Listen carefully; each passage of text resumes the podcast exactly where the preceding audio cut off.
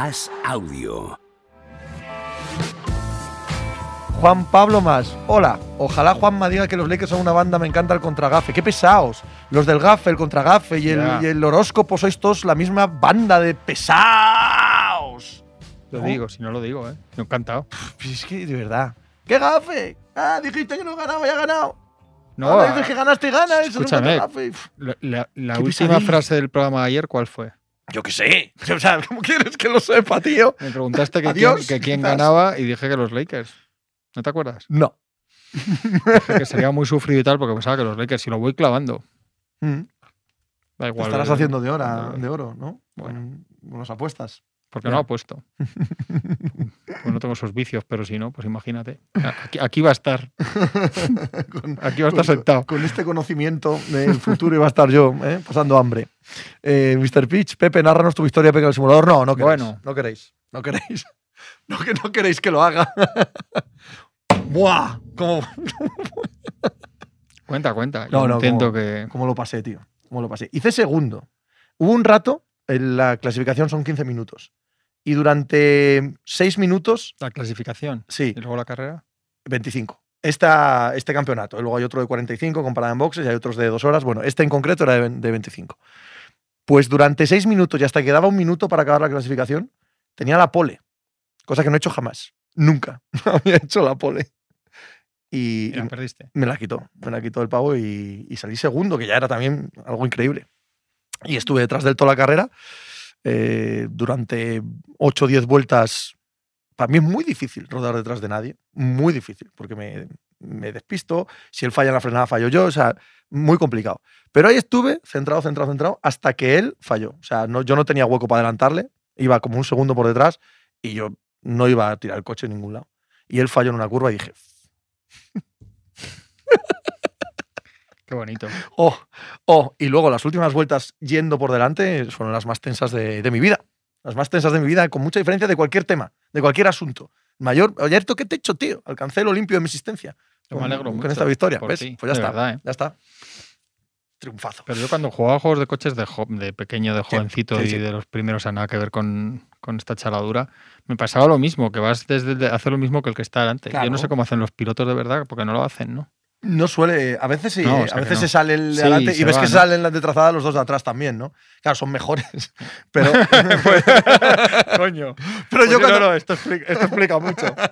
Pero yo cuando voy detrás, claro, cuando ves que se enciende el- la luz roja de que frenan, es el momento en el que tardas un- una Ya. centésima más, Bueno, pero como por la M40, ¿no? Eso, igual, si en realidad, igual. Pero, claro, pero si se sale, más rápido. si claro. se sale él, allá vas. allá vas detrás. Son mejores, puede que sea eso. Me parece lo más difícil, ¿eh? Lo demás luego ir a 300 y pico y tal, bueno. no, será como Oh, todo. Qué maravilla. Al fin los, los miles de euros que- invertidos en esta mierda y las miles de horas. Yo he visto esta mañana una conductora en una rotonda Sí. s- viniendo hacia aquí que se ha pasado su salida, donde bajaba yo, y ha- se ha parado en la rotonda. No sé si has visto esto alguna vez, yo no lo he visto nunca. Ha dado marcha atrás toda la rotonda para meterse con la suya, que en realidad era para empezar más difícil que dar otra vueltica a la rotonda, pero aparte, claro, el que venía por detrás ya ha parado y le ha empezado a pitar, ha flipado. Que la rotonda ya es para eso. O sea, sí, sí, o sea, una rotonda por definición es eso. para eso, sí. Entonces he, flipado porque no lo había visto nunca. Tío. En Aparte, rotonda no. En autopista, hostia, pues eso en es peor. estopeta sí lo he visto hacer. Eso es peor. No es que lo haya visto hacer, es que estaba yo en el coche. Hostia, Mi padre. Joder, pues eso. Brazo diciendo, uy, era esta. y ni corto ni perezoso. Me cago en. Sí, sí. He flipado, digo, por, pero Es ¿por que mi padre con el coche, eso, tío? mi padre con el coche, tío. El otro día voy a casa, en Cangas. Mi padre endemoniado, como siempre. Estos cabrones están para joderlo a uno nada más. Ya no puedes ir a Oviedo ni nada porque tienes que preparar 200 euros porque son cabrones, está más que para ti. Los guardias civiles están ahí para joder, para joder, para joder. Cojo la multa. Pa. Pero ibas a 130 por una travesía de 50.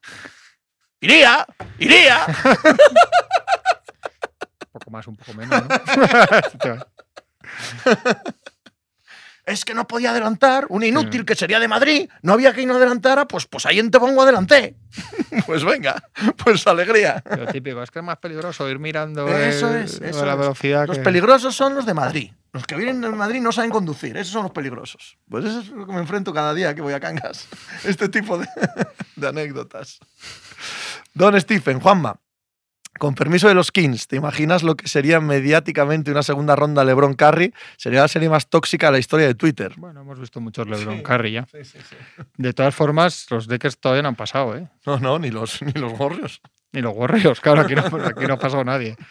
Pero estaba, le- le- estábamos tomando un café con, con Pinilla, nuestro compañero antes. Estamos hablando de seis equipos que van 3-1. Luego hablamos, que luego hablaremos de NBA con Faucha, pero, pero descartas tres que yo creo que están ventilados. Bueno, dos seguro, lo- los, bueno, tres. Los Clippers también. es verdad que sí. O sea, descartas la de Celtics, Nuggets y Suns por las lesiones de los Clippers. Las otras tres tienen las tres su gracia. ¿eh? Yo creo que no. Yo creo que Knicks y, Y y Lakers. Lakers. pasan fácil. Fácil ya a partir de ahora, no digo que haya sido fácil hasta ahora. Yo creo Porque me parece que los Grizzlies, el- lo que hablabas tú también ayer de la bala de plata, para el hombre lobo era ayer.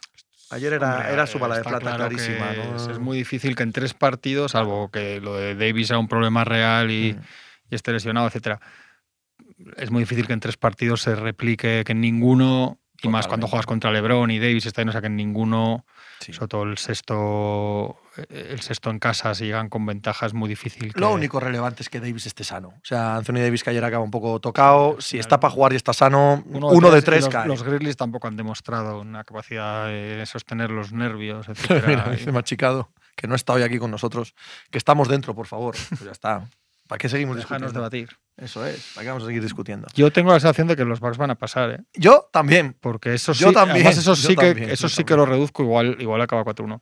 Pero eso sí que lo reduzco al sexto en Miami porque creo que el quinto y el séptimo en Milwaukee los va a ganar los Bucks. Y, se- y es esa bala en, en Miami. Pues es que ayer. Esto yo creo que hice más esta. Luego también pensaba, yo, yo ayer lo vi en directo además, y, y pensaba, digo, joder, más allá de todo lo demás, qué, sensación de que los Celtics están muy por encima. No sé si los Bucks van a pasar a la eliminatoria y no les va a afectar demasiado. Es que no lo sé. O sea, no sé si esto nos está diciendo mucho. Igual que creo que en los Suns sí que nos está diciendo muchas cosas malas de los Suns. No sé si los Bucks se han metido en un chambrío Mira. y si pasan se van a rehacer Mira. y si está bien Yanis van a ser igual de buenos después. este año, más que en los años recientes, quitando el de la burbuja probablemente, estamos viendo una NBA de supervivencia. Durante todo el año, las ausencias, las lesiones, los que juegan, los que no. Y ahora en playoff, en la primera ronda, ha sido exactamente lo mismo. Lo mismo que si fuera temporada regular. No hablo de intensidad o de que molen los partidos. Hablo de eh, las lesiones, los que faltan, los que no. Estamos en plena era de la supervivencia. Parece la puñetera NFL, la NBA ahora mismo. Sí, sí. Pues eso significa que la siguiente ronda es reseteo. Se empieza de cero. Lo que pase en la siguiente ronda va a ser. No va a tener nada que ver, hombre, evidentemente. Si estuviéramos hablando de jugadores como Chris Paul o como gente muy veterano, sí, pero sí, sí. a, a estos Es backs, yo, creo que no les afecta al nada. hagamos de una lesión o susto al día es que a saber quién lo que te cambia, claro. Estás hablando Claro. de los Celtics y esperemos que no, pero de repente pueden ser ellos los que tengan el susto en el peor momento y yo qué sé. Pero apostáis contra Jimmy, yo creo que se van a poner 3-2 y que ese sexto partido es que el de esta noche es un milagro. Es verdad que decía lo mismo, que ganar tres partidos seguidos es dificilísimo en la NBA entre equipos ya de cierto nivel. Yo es que a esto que dice el Jorge Pero Galarza- creo- Mm. Perdona Sí. que termino. No, no, no, que si hay un equipo que puede ganar tres seguidos eh, es Milwaukee a, a Miami, porque objetivamente hay mucha diferencia y dos son en su casa. O sea, no creo que estén tan, que estén tan lejos de lo que, de lo que, de lo que parece con un 3-1. Dice Jorge Galarra lo mismo, ¿no? Yo creo que Valder gana el sexto, la verdad. Bien, puede ser. Sí, sí, perfectamente. puede puede, ser. ser. perfectamente. Igual que al pero- revés, igual que si van 3-1 para Milwaukee es imposible, Claro. lo que estamos diciendo Denver y tal. Es que en este caso, en teoría hay tanta diferencia de equipo. El propio partido de esta noche, no sé si lo pueden replicar, pero que sí, que evidentemente es ganar uno de tres es que. Pero es mucho más replicable que los Bucks lleguen 11 arriba a 5 minutos del final a que Jimmy Butler vuelva a hacer una de las Sí, cuatro mejores sí, actuaciones sí. anotadoras de la historia de los por playoffs. eso, por eso, sí, es mucho más replicable. Y eso que dice de no, pero ¿no creéis que Jimmy Butler puede ganar? Hombre, claro No, no, que claro, sí, es un jugadorazo. quinto, pero quinto. todos los grandes jugadores, todos, pero todos es todos, todos. Jordan incluido, LeBron incluido, Curry incluido, todos pierden. O sea, eh, eh, Jimmy Butler también, no es aquello de yo es que creo que Jimmy lo va a ganar todo. Oye, hemos visto muchos años en los que a veces gana y a veces pierde. Entonces, yo no, no creo que, que Milwaukee vaya a pasar fácil o que sea el favorito siquiera ahora mismo. Te has puesto 1-3, pues te has puesto 1-3, ¿no? pero no me parece descabellado pensar que justo en esta eliminatoria Milwaukee puede pasar. Sí, es. Porque lo que hemos visto esta madrugada es muy difícil replicarlo por parte de Miami y es más fácil replicarlo por parte de Milwaukee, incluso mejorarlo. Lo que hemos visto. Es Solo un- eso. es no es que no crea en Jimmy Butler, no es que no Sí, crea sí. que es un jugador único, no, no. Es, que es, un, cosa. es que es un teléfono muy raro por el simple hecho de que, de que equipos como los Bucks no suelen verse 3-1 por detrás contra equipos como los Heat Mm. de este año. Juan Pablo más. eh, pero si ayer dijo Bain que ganarían el quinto o el sexto y se llevarán la serie, que solo ha sido mala suerte de ellos. Opinión, Pepe. Bueno, Pues que no me interesa lo que- séptimo, No me interesa en exceso lo que digan en, en rueda de prensa nadie y menos cualquiera de los Grizzlies. ¿Sabes? Es un equipo de Sí, bocazas. tienen una tarea ahí. ¿Qué más para da? ¿Qué más da lo que digan, Hombre, tío? para empezar en este caso es que tampoco va a salir Bain a decir la- el, en el quinto para el agujero, ¿no? Ujú. Quiero decir, se ha dicho que ganaba en el quinto porque va a decir el hombre, no va a decir, mira, ya esto se Claro. ha acabado hoy, no, Claro, y ventilado. Pero son, pero Cancún. son unos bocazas. Sí, pero aparte está, es un equipo de bocazas porque además no cumplen con la primera norma de, lo decíamos con Brooks, es un poco todo el equipo del villano, que es salir cuando tienes que salir también a hablar, etcétera. Bueno, Mateus, a sus 38 años, LeBron James es el jugador más veterano con 20 puntos y 20 rebotes, incluyendo temporada regular y playoff. Dylan Brooks tenía razón. Gracias por traernos un trocito de Twitter aquí. Cadio Mateus, Javi14PG. Felicidades a Pepe por la machada de Zolder. Yo tengo más años que LeBron y no se me está dando el valor de, sí, de, héroe veterano, tío. De todas formas, crear un. O sea, entrar al trapo de un supuesto beef entre Brooks y LeBron es que es ridículo. Es que no existe. claro, es que, Porque el propio LeBron es que se estás poniendo, que no estás poniendo a uno de los mejores jugadores de la historia con un, con un jugador que es, que es malo. que, que es malo para su equipo, que Es- está en pista malo- el, el malo en 90% de las actual, veces, ¿no? No malo. Entonces, porque se diga mucho en Twitter y se pongan muchas cosas y tal, no significa que. que es- Que no, y es que lo decía el otro día, si ahora pasan, no va a ser por. Va a ser pues porque al final es el segundo del oeste contra el séptimo. Y LeBron tiene 38 años. Es que si no, si LeBron tuviera 35, irían 4 sería 4-0 ya. No sería ni 3-1. Pero es que no, o sea, es que no es decir ahora, joder, es que tal, pero qué, pero.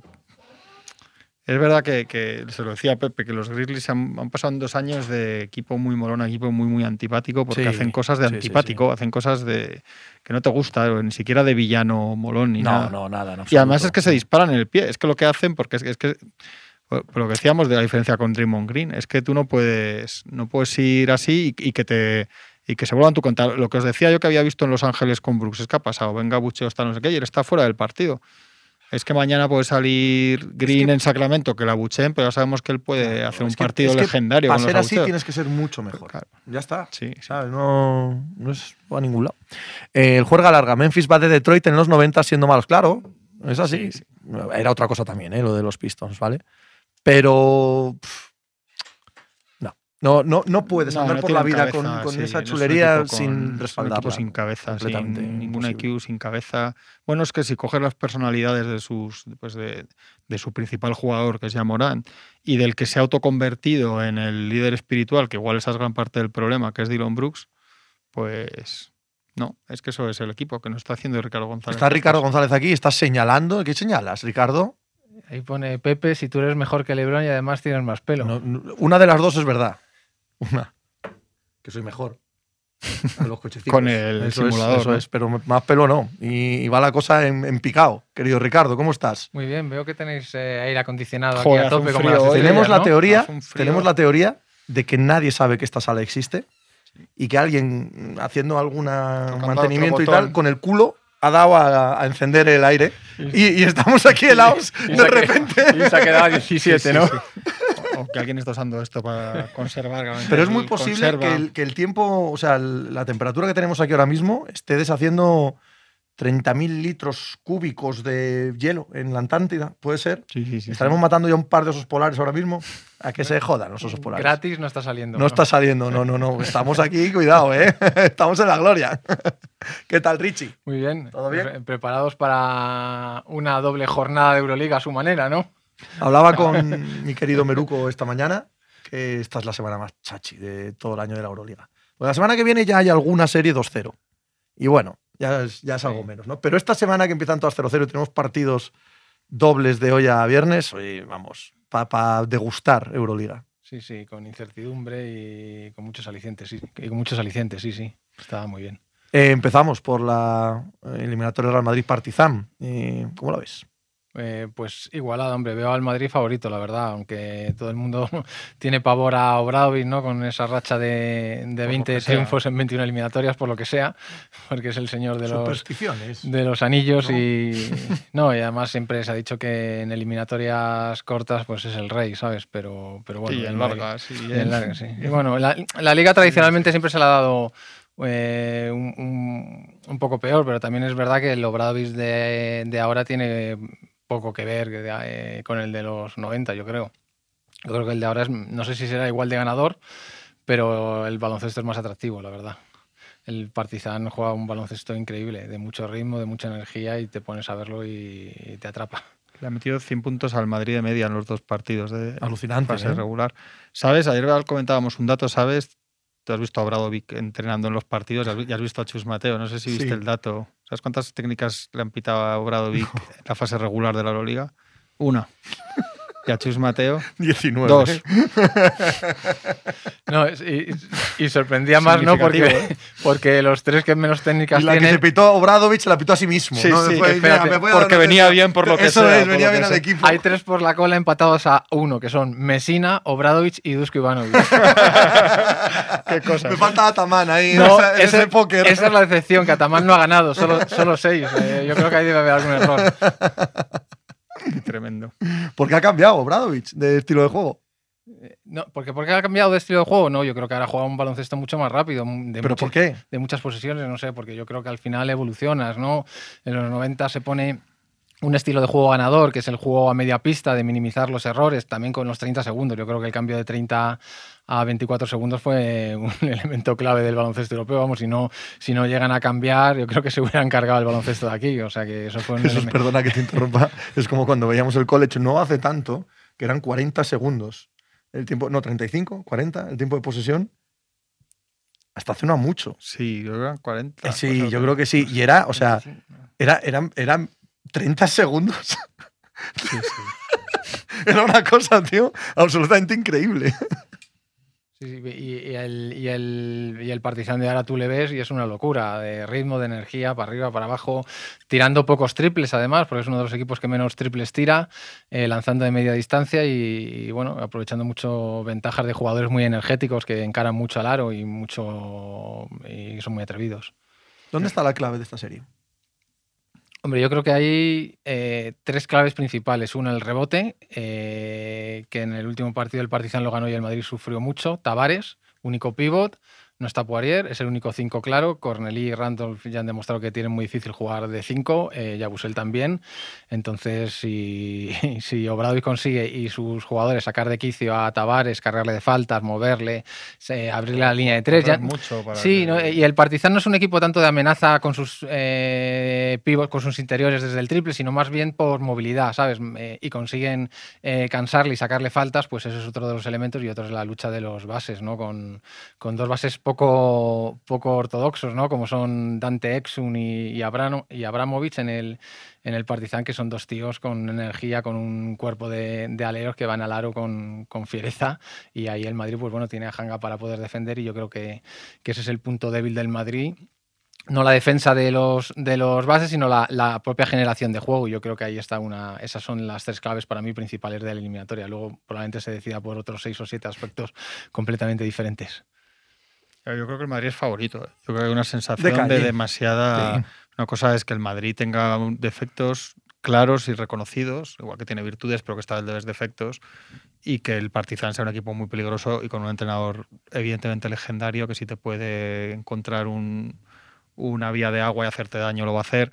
Y otra cosa es que el Madrid no sea favorito a cinco partidos. Y, el- y es verdad que el Madrid si empata y y 1-1 va a sufrir mucho, pero hemos visto eliminatorias a cinco partidos, incluso del propio Barça y del Madrid, de ir a Atenas con 1-1 Claro, no se y sobrevalora ganar un poco. a Olympiacos y Panathinaikos, que también era durísimo. O sea, también es muy difícil para el de casa ganar los dos partidos contra equipos que son mejores en- que tú. Yo O sea, creo que en la Euroliga ahora mismo el- el no, son los años 90, el Panathinaikos 80, ha efecto ha perdido cinco partidos en la fase regular en casa. A- Absolutamente de acuerdo. Es decir, eh, el empuje que te da un partido de fase regular, tener a 20.000 tíos ahí en cancha es indudable, pero esto estamos hablando de playoff. Los jugadores saben lo que se juegan y, y el peligro era los 90, que no sabía si te iban a meter una canasta cuatro segundos fuera de tiempo y iba a valer, o si te iban a tirar No, una moneda sí en la cabeza, sabías, o, una si- sabías. o una silla, o, o- o- o que, o que- o que iba a pasar. Ahora mismo yo creo que vas con unas. Sabes que vas a tener el, el- el público en contra, con, con mucha energía, que va a dar mucha energía al, al equipo local, pero vas con las seguridades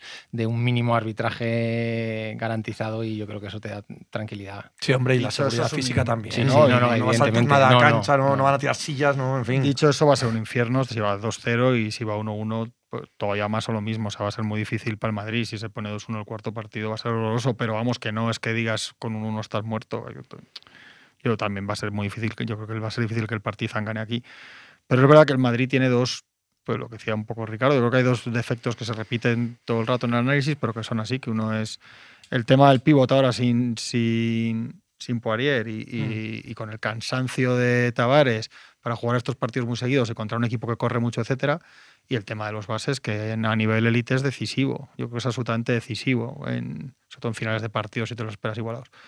Además, el, el Partizan tiene un pivo que es Matías Lesor, que ha sido una de las revelaciones del año en la Euroliga, yo creo. Era un jugador más de menos rol en Maccabi y así, y, y se ha convertido por números casi en el segundo mejor pivo después de Tavares. ya Entonces, lo he visto yo en algún quinteto ideal. hasta, sí, hombre, es que ha Mm, sí, sí. sido. Entonces, hasta tienen, es el máximo rebatador de la Euroliga. En, en valoración de pivos, yo creo que está solo detrás de, de Tavares. O sea, que ahí tiene también un argumento y es un jugador muy, muy físico. O sea, que, que en realidad es un equipo. Es, es un equipo, yo creo que muy, muy muy, difícil de ganar, pero es que yo creo que lo son todos en, en este, en este momento. Para mí, el, para el, rival más difícil lo tiene, lo tiene Olympiacos, ha quedado primero como sobre el papel como plantilla, luego Primero una cosa con Lesor, yo creo que es uno de los grandes ases que se ha sacado de la manga Obradovic, Sí. ¿no? Fichar un pivot con el nivel que tiene ahora Lesor está absolutamente fuera del alcance del presupuesto del, del Partizan. Es un jugador que ha pasado por el Bayern, que ha pasado por Málaga, que, que, que no, que, vamos, que era difícil intuirlo en lo que se ha convertido y ahora yo creo que es una de las joyas del, del próximo mercado de, de fichajes y es uno de los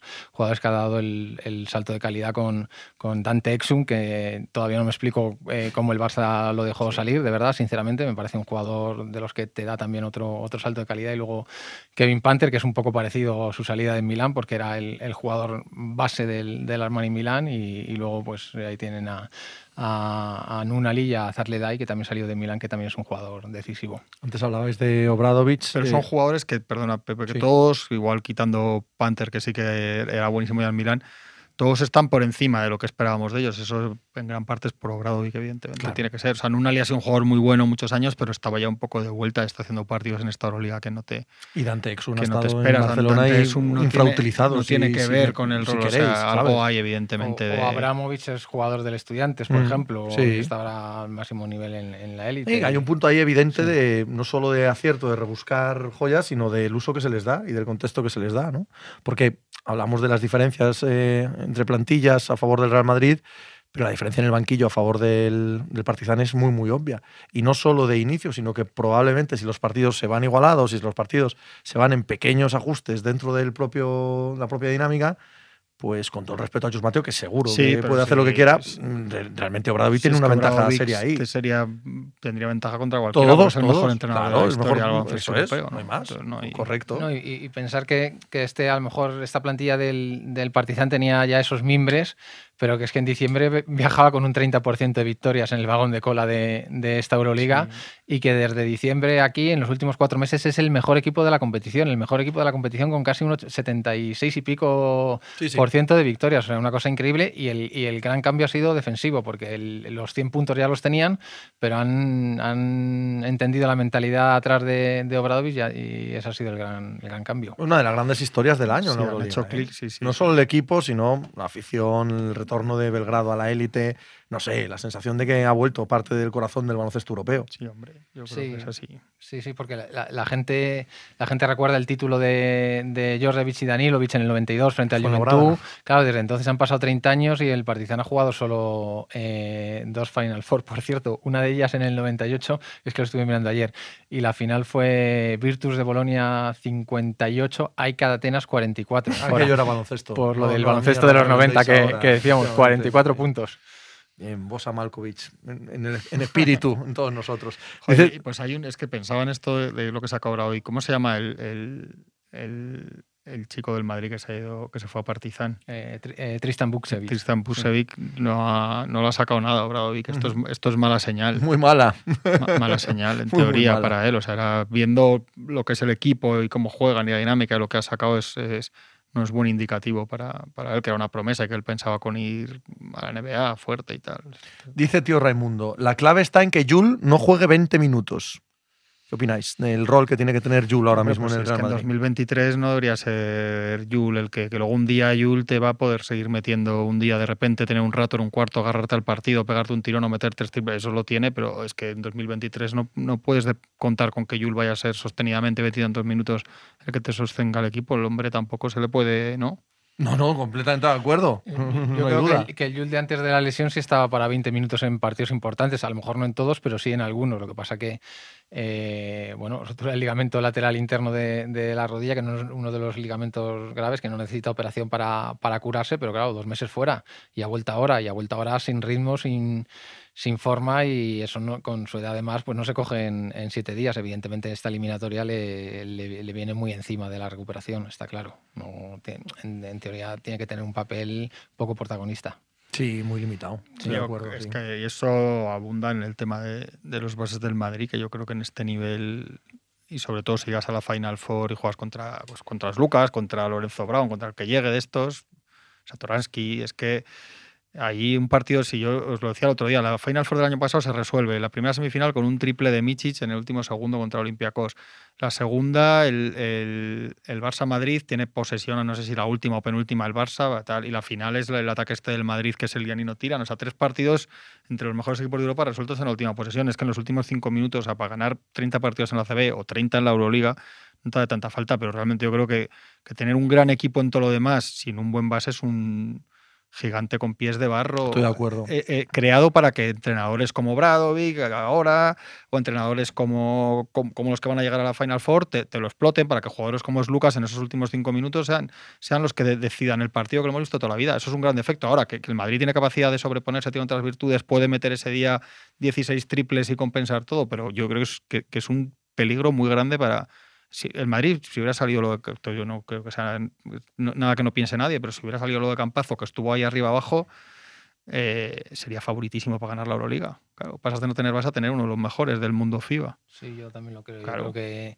es- el Madrid actual con Campazo, eh, yo creo que gana la mitad de las Final Four que, que, que jugase en este momento. Yo creo, es mi, mi opinión, ¿eh? pero, pero bueno, es que al final cuando, cuando un partido se complica, estás en el límite de una final y tal, al final el balón va al, al manejador. Pero además, ¿cuántos años llevamos y- viendo Final Force que, que los, entre comillas, bajitos lo acaban decidiendo? Todos, No, pues Todas, salvo, todos los años esas. salvo Espeudo en el Sí. 2017 MVP, Nocioni en el 2015, 15. pues el resto han sido los Spanulis, Diamantidis, Totalmente, Totalmente. Sí, sí, sí. O jugadores, por ejemplo, si tú ves en el Barcelona que el otro día, creo que fueron los compañeros del mundo deportivo, sacaron un estudio de los de finales apretados del Barcelona eh, en los últimos cinco minutos, quién se juega más, más balones y al final el que más se juega es Cory Higgins, porque es el, a pesar de todos sus problemas físicos, que va a ser baja en el inicio de la eliminatoria contra el Zalgiris, pues es el jugador, llegó al Barcelona como el americano más determinante casi de Europa, uno de los mejores exteriores y, y yo creo que su nivel físico pues lo está notando también el Barcelona y jugadores así necesitas, necesitas para decidir las Final Four. ¿Y qué puede hacer el Madrid? Porque va a jugar con los que va a jugar, eso no hay Pues, más. eh, tiene, tiene que llevar el juego a otro, a otro Pues terreno. en circunstancias así, eh, si yo fuera entrenador del Madrid, me sentiría más seguro si en una jugada así la tiene Musa antes que Hanga, por ejemplo, Claro, ¿no? Sí. en circunstancias así, o, en menos riesgo incluso forzar una falta o, tener el último tiro de propio Musa que tratar de meterle a lo mejor un balón interior a deck en, circunstancias de que sabes que es la opción principal eh, al poste y no sé, yo creo que, es que necesitas un jugador así para, para aliviar a los otros, ¿no? Para crearles espacios. Y... De todas maneras, eso es hablando de la, de la Final Four pero primero hay que eliminar al Partizan. Creo, yo, sí, sí. yo creo que para el Partizan. Para la eliminatoria también también es importante, pero es más a un partido, es más a un partido en las condiciones que se juegan las Final Four. Yo no sé, ¿a ti te parece el mejor de los cuatro, de los cuatro que no tienen factor cancha? ¿Te parece el mejor el Partizan de los cuatro? Es que puede serlo. Porque yo creo que como equipo, en teoría, sobre el papel, yo, creo que al principio era el Fenerbahce, pero entre las lesiones que han tenido, que siguen teniendo, que han hecho todo el año raro, yo no sé si ahora por momento de forma es el, es el mejor. También Maccabi ha acabado muy, es un equipo muy un poco más loco también y tal, igual no te fías, pero también ha acabado muy bien la temporada. ¿Eh? A, mí, no me gusta, pero no, por eso, dicho lo cual, campeón de Europa. Pero te parece, hombre, pero es que una vez si llega al final pueden ganar. Porque, sí, sí, claro, claro, porque, tienes, porque, tienes precisamente tienes dos jugadores, claro, Lorenzo, Lorenzo Brown, que sí tiene cabeza, y Baldwin, que tiene menos cabeza, pero que es un portento físico y capaz de resolver cualquier cosa en un día uno, claro. ¿Para ti el Madrid tiene el rival más difícil posible de los cuatro con factor cancha o no? Hombre, yo creo que el Partizan es el de los que no tienen factor campo, eh, ahora mismo es el mejor equipo de todos. Yo creo que sí, me lo ha demostrado. El mejor de los últimos cuatro meses de toda la Euroliga con factor cancha o sin factor cancha. Y bueno, y de los, y de los que tienen factor, pues yo creo que el mejor es el Olympiacos, porque es el que me despertaba alguna duda. Yo creo que es el que tiene más eh, cohesión de grupo y el que, hace, el que tiene más registros, ¿no? que es capaz de. Tiene un base físico, pero otro con talento. Tiene un equipo atlético, pero también sabe jugar a posiciones largas, sabe jugar a correr, tiene pivos grandes, pero tiene pivos que se abren y tiran de fuera. Yo creo que es el, equipo que tiene más registros. Lo que pasa que ahora tiene que demostrarlo y eso es muy complicado, amigo. Cuando llega la Final Four, semifinales, tienes que pasar y luego la final y ganar ahí eh, ganan los elegidos y lo hemos visto con Michi, con el EFES, con el Madrid en su momento, con el CSK. Pero ellos ya, el año pasado, llegando yo creo que en la semifinal, que en teoría no son nada, nada, nada favoritos, lo tienen ahí, le remontan ahí al EFES, no sé. Me parece un equipo tan bien entrenado, de verdad, creo que, que Barzocas con ese equipo, igual luego en otro, pero ahí lo, lo tiene tan bien cogido y, con Es Lucas y tal. Parece el mejor equipo de Europa, lo que pasa que le falta un estrellón. Yo creo que se tiene un, un 2-3 más estrella ahí, más de... Sí, cuando para resolver y tal, no sé qué, sí, por eso claro, sí, sí, pero no es un jugador más, igual que decía Claro, claro. Eh, lo dices con un poco de. Eso es, eso es. y, prejuicio previo por de haberle visto tal y su trayectoria, pero ahora mismo Bezenkov es un jugador muy determinante. Correcto, pero no es el perfil de jugador que acaba decidiendo una Final Four en los últimos años. Sería más Costas es Lucas, pero claro, este, este Olympiacos no es el de, hace años que era golpe de talonario, es un equipo, un presupuesto alto, eh, pero con fichajes muy pensados y con, y con no, tener el, dinero por castigo, está más controlado y han, y han hecho un equipo con mucha cabeza con jugadores que han dado luego un salto de calidad por, lo que hablamos antes de Dobravic y en este caso por la mano de Barzocas, que yo creo que está haciendo un, trabajo increíble, que, que cuando el Barcelona lo fichó en su día era un gran técnico, lo que pasa que, claro, pones a grandes técnicos en escenarios complicados y, y tal, y cualquiera naufraga. Y, tenemos, y en el caso del Madrid y el Barça tenemos bastantes, bastantes ejemplos, sí. Dice Tronker, habéis visto poco a Bezenkov, eso va por ti, Ricardo. Hombre, pues algo... Lo he visto poquito. Algo... ¿Pero por qué? no, tengo ni idea. No, pero vamos, has debido ver cada minuto de su, carrera profesional, básicamente. No, no, lo decías tú porque le criticabas. A mí Bezenkov me parece... Eh, ahora mismo yo creo que es el que tiene que ganar el premio de mejor jugador de la Pero yo no tengo ninguna duda, ¿eh? O sea, ninguna. Yo lo que digo es que la Final Four históricamente no se ha ganado con jugadores del perfil de Bezenkov. Solo eso. Pero claro que ha sido el mejor jugador del año, sí, sí. Yo no tengo ningún, ningún problema en, pensar lo mismo. O sea, a mí me ha encantado. Es increíblemente talentoso. Sí.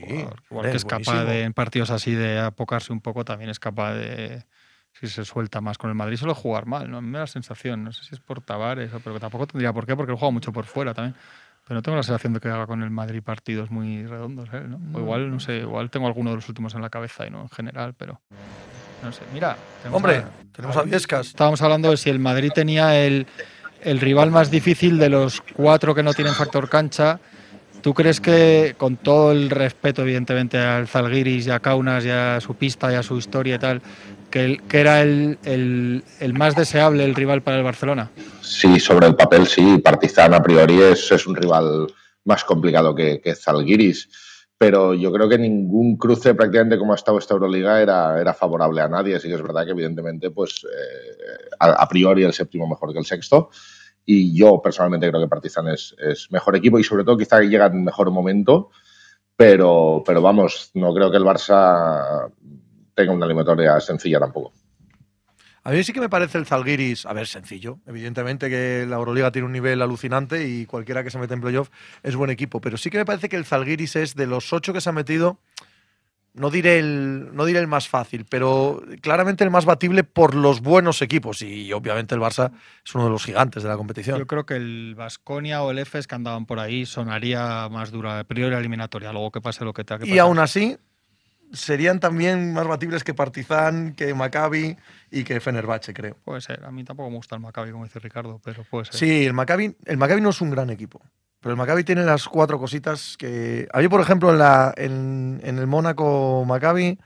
No, no, tengo nada claro que vaya a pasar en Mónaco. ¿eh? Dicho esto, Alex, una de las historias, yo creo, de la eliminatoria es que el Barça, las dos últimas veces, siendo muy, muy favorito, ha pasado las de Caín en cuartos de final ya ganaron el quinto partido. O sea que avisados están. Sí, sí, las últimas dos eh, eliminatorias de playoff han sido terribles aquí. La primera contra el Zenit, de hecho, eh, Pangos tiene un tiro para irse 0-2 el Zenit en la eliminatoria de Barcelona. Al final es un 1-1. Y el año pasado el Bayern de Múnich ya les puso muchísimos problemas. Y yo creo que esto es positivo para el Barça porque están, están avisados. A ellos también les da un poco de miedo el Zalgiris no tanto al equipo y a los jugadores, aunque lo ha recordado Vicious, como por el como por el público, el ambiente, aquello, bueno, el menos, el menos potente, ¿no? En plan, ya estamos en la Final Four y que con la experiencia previa de, esos dos años, donde tanto les costó la serie contra rivales también a priori inferiores, como por ejemplo el año pasado el Bayern de Múnich, que si no llegaba la exclusión de los equipos rusos no hubiera estado en playoff. Y, les daba un poco de miedo esto, ¿no? De, de Zalgiris, que, pues eso, que hubiera un, cierto favoritismo, un cierto conformismo. Yo personalmente, por lo que he ido viendo del ambiente y hablando un poquito con la gente de allí, dentro del equipo no existe este, este convencimiento. Ellos creen que va a ser una eliminatoria dura. Evidentemente eh, quieren irse 2-0 hacia allí, como es lógico, y creen que pueden conseguirlo pero, pero no están excesivamente confiados. No hay una euforia de ya estamos en la Final Four. De hecho, creen que este año no son favoritos. Es una, digamos, una sentencia que corre por ahí por el vestuario, ¿no? por el equipo, que este año no somos favoritos y esto nos viene bien. O sea, ellos eh, rechazan este papel que sí que quizá tuvieron el año pasado hace dos, básicamente por quedar primeros en fase regular, porque al final en los playoffs y en Final Four, sobre todo el año pasado, yo creo que EFES era el, el principal favorito. Pero bueno, ellos rechazan este papel de favoritos, quieren ir aquello un poquito más de tapados, pero también tienen la sensación de que este año sí que toca ya, que sería la tercera Final Four consecutiva, que llegan mejor que las dos anteriores, tanto a la eliminatoria de playoffs como, como a la Final Four, si llegan, que yo creo que llegarán, tanto física como baloncestísticamente, y que este año ya, ya les toca. Esa es un poco la sensación que hay en Barcelona. Oye, eh, Abrines parece que llega, ¿no? Y Higgins no, en teoría. Correcto. Higgins eh, mañana es baja seguro y eh, para el viernes no está confirmado, pero probablemente también lo será. Y los demás están, están todos bien con sus cositas, como Abrines, que no están al 100%, pero mañana jugarán. Mañana lo único descartado es, es Higgins. ¿Creéis también, le pregunto a Ricardo, que también ve evidentemente casi todos los partidos del Barça, ¿Os da la sensación de que, a diferencia, por ejemplo, del año pasado, que fue bastante claro que el Barça jugó muy bien un tramo de temporada, tuvo el pico más o menos por la Copa, digamos, y luego todo fue para abajo, llegó con dudas a la Final Four y llegó horrible a los pedidos de la CB? ¿Creéis que este año el Barça da un poco la sensación de que, de que a diferencia, empezó peor y está cogiendo el, el mejor tono colectivo y luego individualmente jugadores como Satoransky, etcétera, en el, en el momento este de la temporada, que en eso no sé si planificado o no, pero que le está saliendo al revés y que puede ser una cosa buena este año a diferencia de los, de los últimos dos que ha fallado en la Final Four. Mm, ya, ya te lo digo yo, Juanma, planificado sí. Una de las cosas que hace el cuerpo técnico este año es planificar para que no vuelva a pasar lo que pasó el año pasado, que como bien dices, llegaron a final de temporada fundidos y ya para raíz de la, sobre todo, la derrota contra el Madrid de la Final Four ya todo va cuesta abajo. Este año lo han planificado y les está saliendo bien, en el sentido de que si tú miras los números de minutos de participaciones, el Barça ha rotado mucho más. Si a esto le añades la lesión de Mirotic, que prácticamente creo que volvió a principios de diciembre, se ha ahorrado fácil 20 partidos. Es decir, hay, hay una sensación de que está mejor el equipo físicamente y también, también como te comentaba, de, de conceptos. Es verdad que hubo, se cambiaron varias piezas, a mi entender, eh, para mejor y costó al principio, pues como decía Satoransky, Vesely, son sobre todo y Kalinic, pero sobre todo los dos primeros, que yo creo que ahora mismo están completamente eh, encajados y en el equipo y que funcionan y funcionan muy bien. ¿Tú, Ricardo? a mí me parece que, la evolución de Satoransky y Vesely es súper importante en el Barcelona, porque claro. Vesely es un, jugador decisivo que, fíjate, se ha adaptado en muchas posiciones. Empezó en el Partizan jugando de, alero, ha jugado de cinco, hacía pareja con Udo en ese Fenerbahce fantástico 2017. Y eso que dice de él, pues que es un tío que, aunque no lo parezca, sabe pasar muy bien y es un tío muy inteligente, con una gran capacidad de adaptación. Y yo creo que en un equipo como el Barcelona, que tiene la amenaza de Miroti, que yo creo que todavía puede dar un, un paso adelante de lo que queda la Final Four todavía en, mejora física y tal, es muy importante. Yo creo que es una pieza fundamental y luego Satoransky el base decisivo. Hombre, a mí lo que la, pega que tengo es la de Corey Higgins, porque a mí es un jugador que, que, me parece fascinante, un jugador que me encanta, que me parece en su momento cuando lo ficha el Barça me parece el mejor americano de, de Europa, en, una opinión subjetiva, pero es la mía, y que le lleve un año y medio con, con problemas de lumbalgia y lo que sabemos que es lo que es eso es muy duro y muy difícil porque parece que está bien, luego mal, no terminar de poder saltar ni hacer tu juego yo creo que es una cosa complicada. Entonces el, Barcelona tiene que, encontrar otros recursos no sobre todo a la hora de, generar en instantes claves eh, finales no que ahí por ejemplo pues podía ser Jokubaitis pero no está teniendo su, mejor año y Satoransky no, no, no, es el hombre. Entonces bueno pues que Abrines eh, esté haciendo buenos partidos eh, desde el tiro pues también es importante. Y yo yo creo que Mirotis va, va a ir a más en el, en el, mes que queda para la, para la Final Four. Lo hablábamos antes Alex que la ausencia de Higgins era relevante sobre todo para los instantes finales, ¿no? Nos decía Ricardo que en estadísticas en el clutch, que se dice en Norteamérica, era el, número uno ¿no? de, del Barça. ¿Crees que afecta esta semana, ¿vale? A este primer partido, quizás al segundo partido frente al Zalgiris, ¿afecta la baja de Higgins o, no tanto? A ver, afectar afecta evidentemente. Lo que pasa es que, como muy bien comentaba ahora Ricardo, es que ya prácticamente más de un año en esta situación. Entonces, hace tanto que no vemos al Higgins decisivo como sí lo fue en la Final Four hace dos años, que mete la canasta que les mete en la final contra Milán. Y ahora apuntaba Ricardo diferentes soluciones. Yo creo que el hombre que le coge el testigo claramente es la Provítola, que si bien no es tan fiable en esos minutos finales, de hecho este año en alguna ocasión, por ejemplo recuerdo en la Copa del Rey, él falla el tiro que, que, podría haber dado el pase al Barça, pero yo creo que es el hombre donde el Barça puede sacar esos puntos que mete Higgins y sobre todo en una cosa que a mí eh, me parece que son bastante comparables, que son dos, es ese tipo de jugador, ¿no? Que el día que está enchufado, el día que las mete, eh, no se esconde, las quiere y lo tira todo. Y, son dos jugadores con mucho talento y que pueden sumar mucho para el equipo. De hecho, Alex, ¿no, te parece que, que la Provítola dentro de ese plan de, aliviar de minutos principales es el, es el más exigido, ¿no? El, quizá el hombre que ve ya sí que es como imprescindible en situaciones así de partido ajustadas y de, tener que, resolver. ¿no? Es el, mm. yo, no sé si te parece a ti que es el más exigido de, la plantilla físicamente hasta este momento de la temporada.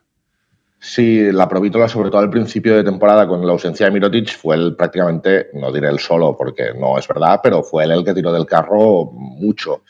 Y sí que es verdad que hace, te diría, un par de meses pasó un bajón de juego, de, minutos, de puntos, y yo creo que ahora se está recuperando. Eh, es un jugador que aquí en, Barcelona mm, ha dado mucho, la gente evidentemente eh, está encantada con él ya desde, prácticamente desde el día que llegó. Y, físicamente, claro, exige mucho. Quizás no es un, jugador tan poderoso físicamente pues, como Satoransky o como, o como otros, ¿no? Y, en lo que comentabas de Mirotic, yo creo que físicamente le falta un punto todavía. Le falta sobre todo eh, los porcentajes de tiro. Está siendo un pelín irregular, ahora ha mejorado más, sobre todo tiro exterior. ¿eh? El año pasado, si no recuerdo mal, fue el mejor o el segundo mejor tirador de, triples de la Euroliga. Y este año está lejos de esos porcentajes. Yo creo que, le falta un poco afinar, ¿no? Afinar el físico, afinar el tiro. Y con eso ya estaría, pues, si no en su mejor nivel, en uno muy cercano. ¿Quién veis mejor ahora mismo? Eh, esta pregunta encanta siempre a todo el mundo del baloncesto y del deporte español en general. ¿Al Madrid o al Barça? Hombre, en este momento sí somos justos al Barça, porque... es que te pido que seas justo. Claro, te lo exijo. Claro, es decir, debo decir, objetivamente y sin, y sin apreciaciones subjetivas, yo creo que el Barça, porque en primer lugar es, es, es líder liguero y, acaba en segunda posición y yo creo que, que llega fuerte, llega fuerte. Alex. Yo también, ¿eh? yo también. Yo veo al Barça un, un puntito por encima. Luego, evidentemente, se encontraría una hipotética semifinal que, que, pues, podría pasar cualquier cosa, un partido, ¿no? Pero yo veo al Barça un, un pelín por encima. Y, y, creo, y esto ya es una opinión subjetiva, evidentemente, que ellos también se ven un pelín superiores eh, al resto de, de, de, sus rivales. Es decir, la sensación esta de que este año nos toca existe en el vestuario del Barça. Pero no era al revés, que no se veían favoritos. Sí, no, es decir, eh, son, son, dos cosas. O sea, a ver si me explico bien, ¿eh? ¿eh? Es decir, ellos tienen la sensación de que este año les toca ganar la Euroliga porque están haciendo una gran temporada, porque llegan un, en un gran nivel, porque llevan dos años metidos en la Final Four, etcétera, etcétera. Pero de, de otra parte creen que les beneficia que no tengan la presión externa, digamos, de sentirse favoritos, de obligados a ganar, de obligados a, a, llevarse el título. Y es la conjunción de estos dos factores lo que, lo que, lo que les hace, yo creo, ser, ser más optimistas de cara a esta temporada. Lo que sí que podemos decir de. La mezcla perfecta. Claro, ¿no? ya está, pues, arreglado. Como el fútbol de una Champions Atlético Madrid, ¿no? Es un poco. Pues ahí estamos, eh, esperando no, a cobrar. Otra, otra cosa que os quería comentar es.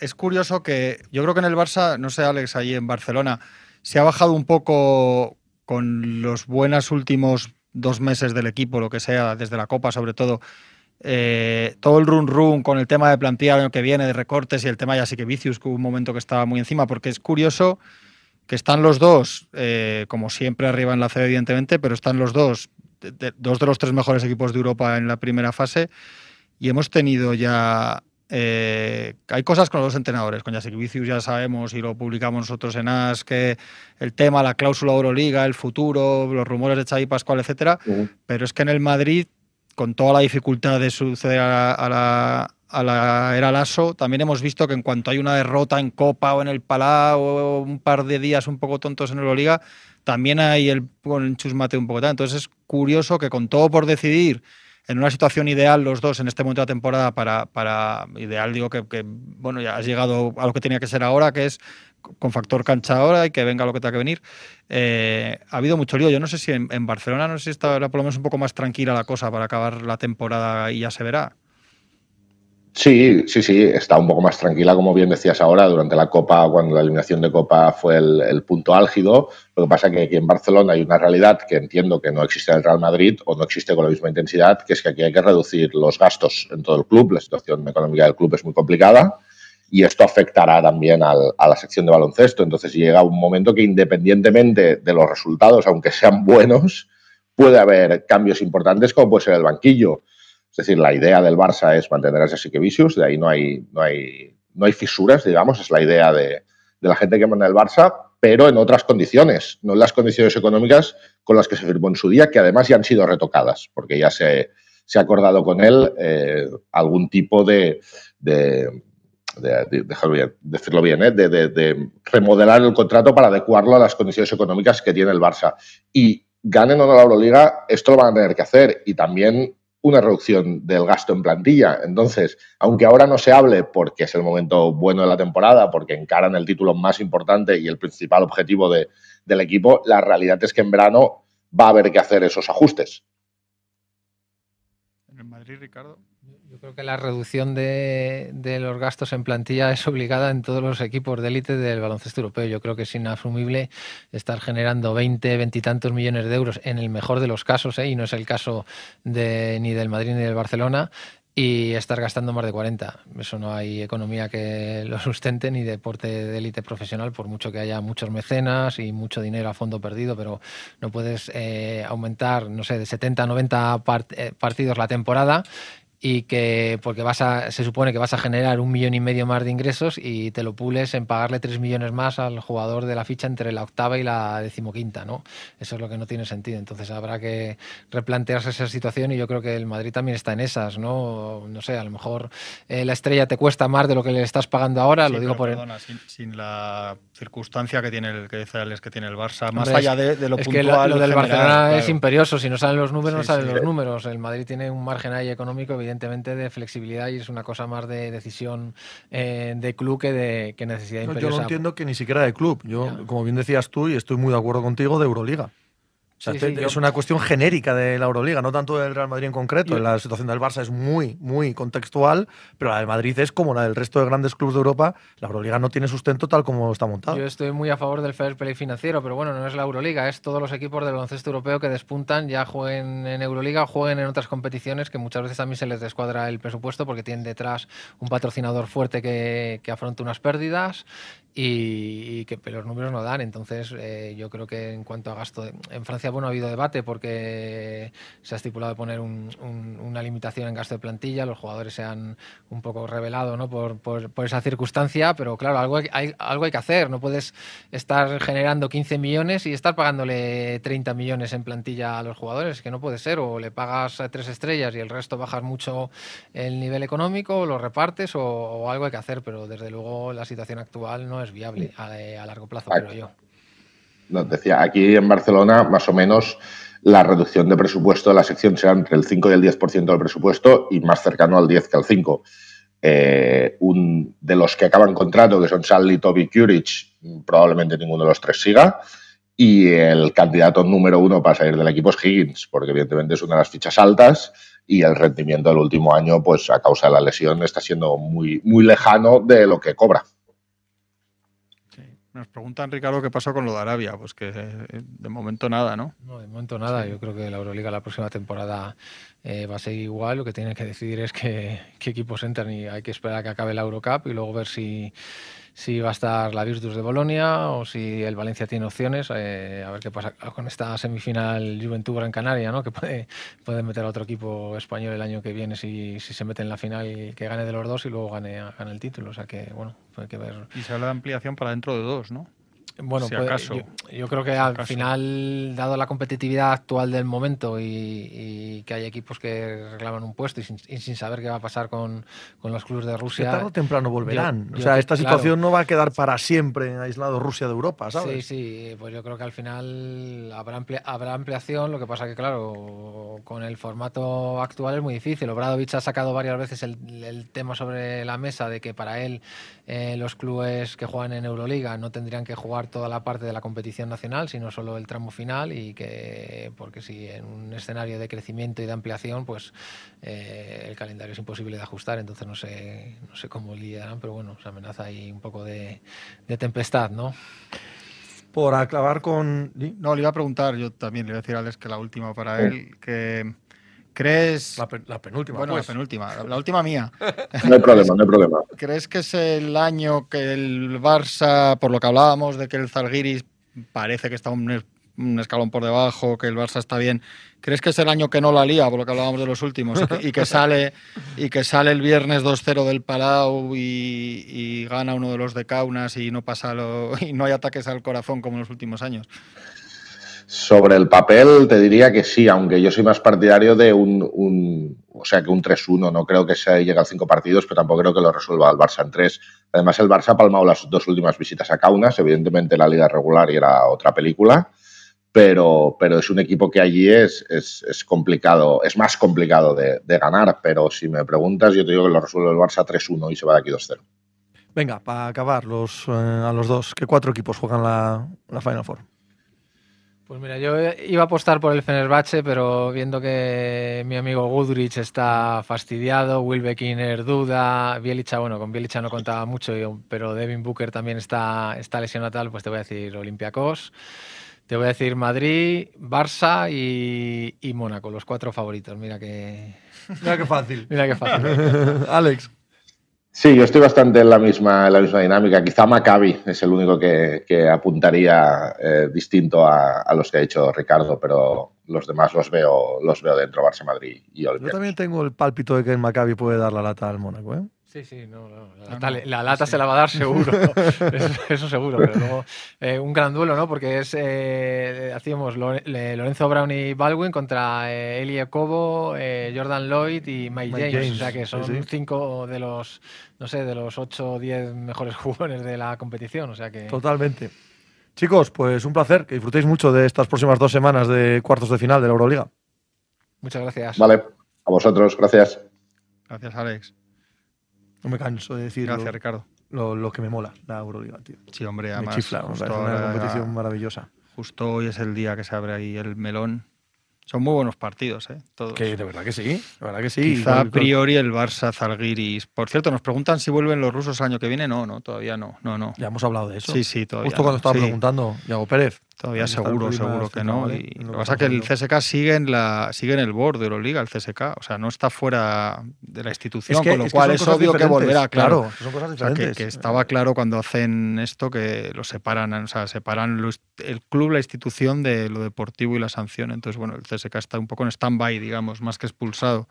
Pero bueno, por ejemplo, FIBA ya ha, ha sacado a, a Rusia de los preolímpicos y las cuentas para Sí. 2024 y tal, contra el criterio del COI en otras cosas, o sea que, que va para más largo de lo que se decía. Yo creo que el... Yo creo que el ciclo olímpico se cumple, Sí, pero después, de bueno, 2024 ta- para adelante, bueno, depende de cómo esté el mundo, también claro, a ver pero qué pasa con la guerra y etcétera. Claro, es que esto no se puede. ¿A qué hora se va a hablar de NBA? Pues a las 6. sí. Con Faucha, ya hemos hablado un rato antes y aquí se habla siempre de NBA. Pero, Pero preguntar lo que os dé la gana, ¿eh, Carlos? pero Eh, es un este especial. gran, una gran eliminatoria. Yo creo para el público Cuidado al especial que os acabamos de hacer de. ah, está muy bien, ¿no? Pero bueno, fabuloso. De cuartos de final de, de la Euroliga. Vale, gracias, que me gusta que la gente. De- de Información nada, de, servicio. De nada, Carlos. Pásate a las 6.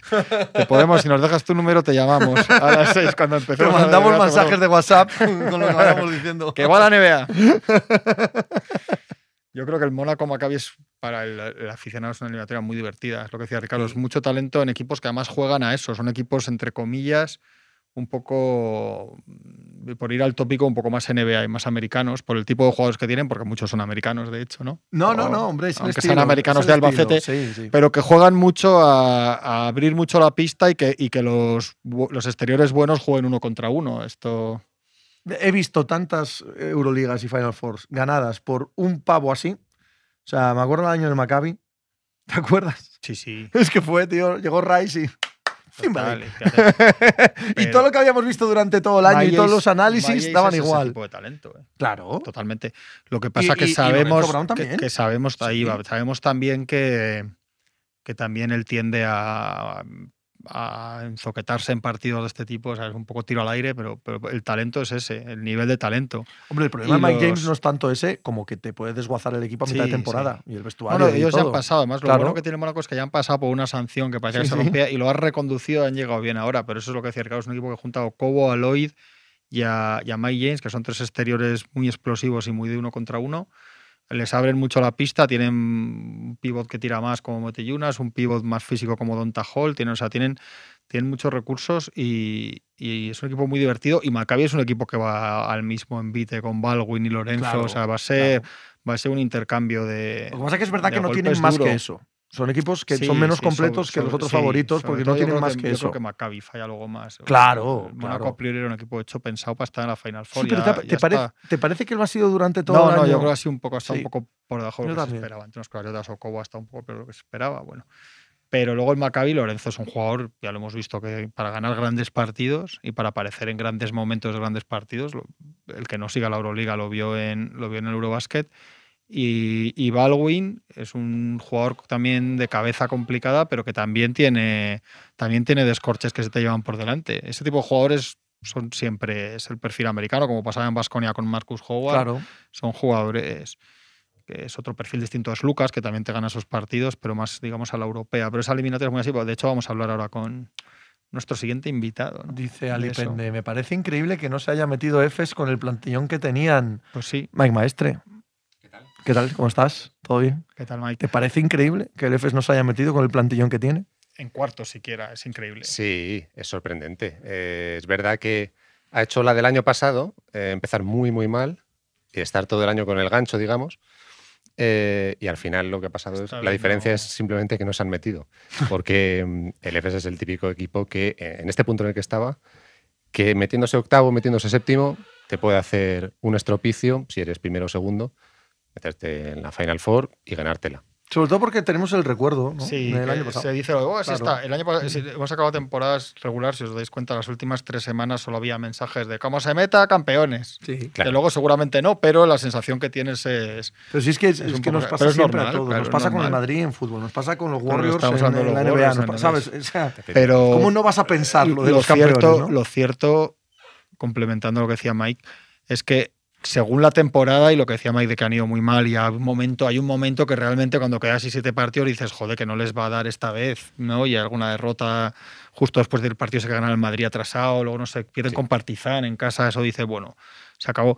Pero si a principio de temporada te dicen que ese equipo dos veces campeón, que suma Cizic, que suma Clyburn, etcétera, Sí, que no entra ni en cuartos, en, realidad es, es- es tremendo, tremendo. Bueno, eso mm, acaba como una era, ¿no? Eh, en No, el total, EFES este total. año. Sí, porque a Tamán ya hemos visto que, bueno, no se ha hecho oficial, pero se va a ir al Panathinaikos, ya lo ha anunciado en sus redes sociales el presidente del Panathinaikos y efectivamente va a haber una- un cóctel molotov allí en, en Atenas, pero en Estambul pues es efectivamente una nueva etapa y veremos qué jugadores se quedan, porque ahí va a haber... eh, Va a haber también un problema a ver si se queda Michic, que decía que este año sí, a la NBA. Claro, es que este, Este año sí van- van que- siendo lo que tres en años ya. Oklahoma es otra cosa y diferente. También lo dijo el pasado. Sí, pero lo que hay en Oklahoma Pero- ahora mismo no, es más. Y años, en ¿eh? Estambul es distinto lo que Claro. hay en todos los lados. Eh, Sí, sí, sí, sí. Aquí se acaba una historia y entonces Michic a lo mejor puede empezar la subida en la NBA. Larkin también es uno de los que todos los años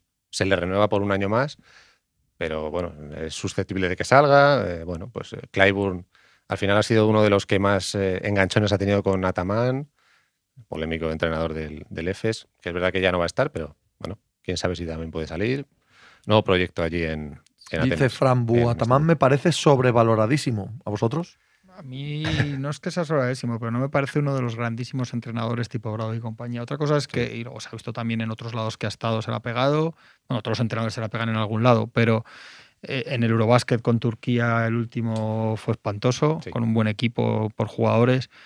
Eh, pero es verdad que allí en estos años ha hecho, él hizo, ahí le, le cuadró. Eso es así, los jugadores son buenos, pero cuadró.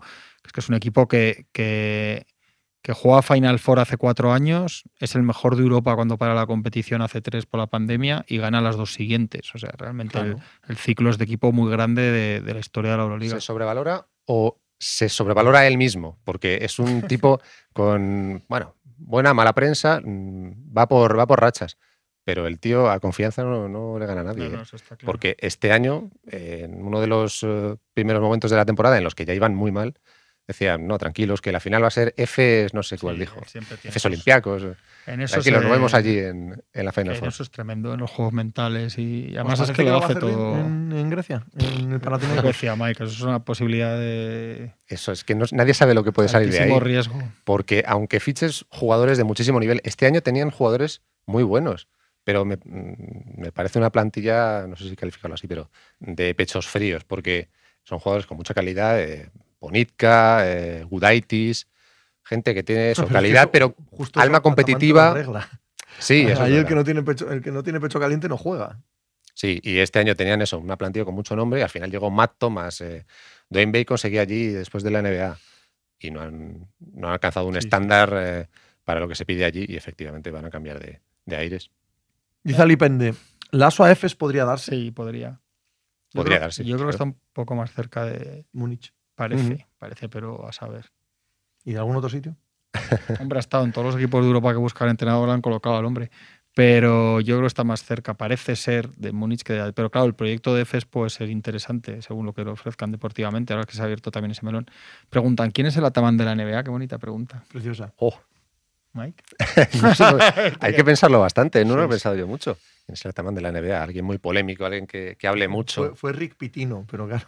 ya, No, ya, ya, claro. ya no lo tenemos los- entre nosotros. Para los jóvenes. Bueno, Rick Pitino cuando vino aquí en la última época también dejó algunas perlitas no, importantes. Sí, el Panathinaikos, sí, sí. efectivamente. Hombre, Dejó Pitino es un perlitas. creador de, de, de joyitas una tras otra. Doc. Ligeramente amante de eh, las trampas y de, Sí, ligeramente, y ¿no? de pagar por cosas que no hay que pagar, ¿sabes? Que En en general, general, el amor sí. es gratis, ¿no? Y no, hay- no es necesario andar pagando. Por el amor, por la Ya, amistad, ya, por los buenos sentimientos. sí. No debería, o sea, no, si no, Claro. no es amor, ¿no? El amor, claro, Bien. efectivamente. Pues Doc no, Rivers. El hombre saca la chaqueta. Doc Rivers no, no, es que ha ganado No, ligas, hombre. claro. No, hombre, Doc Rivers. No, tío encantador, Doc Rivers, no me fastidies. Sea un buen entrenador o no. ¿Sabes que Atamán, los que le conocen yo, esto nos lo he dicho también a árbitros, así hablando en privado, eso, que, le- que en el arbitrado que le dices, joder, Atamán, horrible, y te dicen que no, que el tío es majísimo, Seguro. educadísimo, claro. Educado en la, en la línea en la que está. ¿no? Luego ya correctísimo cuando- y que es todo absoluto paripé. Que te viene después del partido. O sea, no tiene ningún. De verdad, yo esto lo, lo hemos hablado con alguna Es un personaje. Sí, sí, sí, él se crea el personaje, sabe lo que tiene que decir, no sé qué, lo que tal, pero que luego es súper correcto. O sea, no es un tío odiado en, en el mundillo y eso, más allá en Fuenlabrada le odian. ¿no? Sí, sí, sí. sí. Queda un beef ahí extraño. Un beef que ahora, Rarísimo, sí, sí. para el, que, para el que no conozca la historia sonará raro, pero, Pero sí, sí. pero Eso, es eso es así. Sí, bueno, en el último partido de la temporada, no, en el penúltimo, cuando ya quedan eliminados, se le ve ahí, en la entrevista post partido, se le ve romperse casi y hasta el llanto. Eh, es decir, ya he hecho mi, mi juego como personaje, la gente se lo ha creído o no, Sí, sí, sí. Esto se ha acabado y en realidad aquí ha habido un fracaso deportivo. Y bueno, yo lo asumo y ya me salgo del personaje y ahora lo estoy pasando mal y me, me creo que iré es o un no, pero Yo creo que es un tío listo, además, llama amigo de Popovich, vaya a Mm, entrenar. O mm. sea, yo creo Mira, preguntaría algún entrenador en Europa loco como Tiso Larribán. Eh, Todo- Luigi, todos los entrenadores de élite europeos están todos locos. Y, y los balcánicos, o sea, Más sin que lo- faltar uno. Más que los NBA. eh. No, Son- bueno, pero estos dos que ha dicho, ojo, ¿eh? Son tipo. Bueno, sí, sí, no ojo, los hay, pero. ojo, que- ¿eh? Sí, pero que aquí son también unos personajes Sí, sí, sí, sí, obsesivos, total, chiflados, sí, o sea, sí. Obradovic, Messina, Todos, todos. Pascual, o sea. No, pero los balcánicos sobre todo. Sí, sí, Ivanovic. Todos. sí, sí. Esos están todos como cencerros. Sí, sí, son. Cibodó pegaría bien aquí, ¿no? Oh, 100%. Tú a En Tibodó lo pones, lo Oh. pones en un Panathinaikos, Sí, tío. sí, Bueno, sí, por sí. favor. O 40 sea, no, no, no pido más a la vida.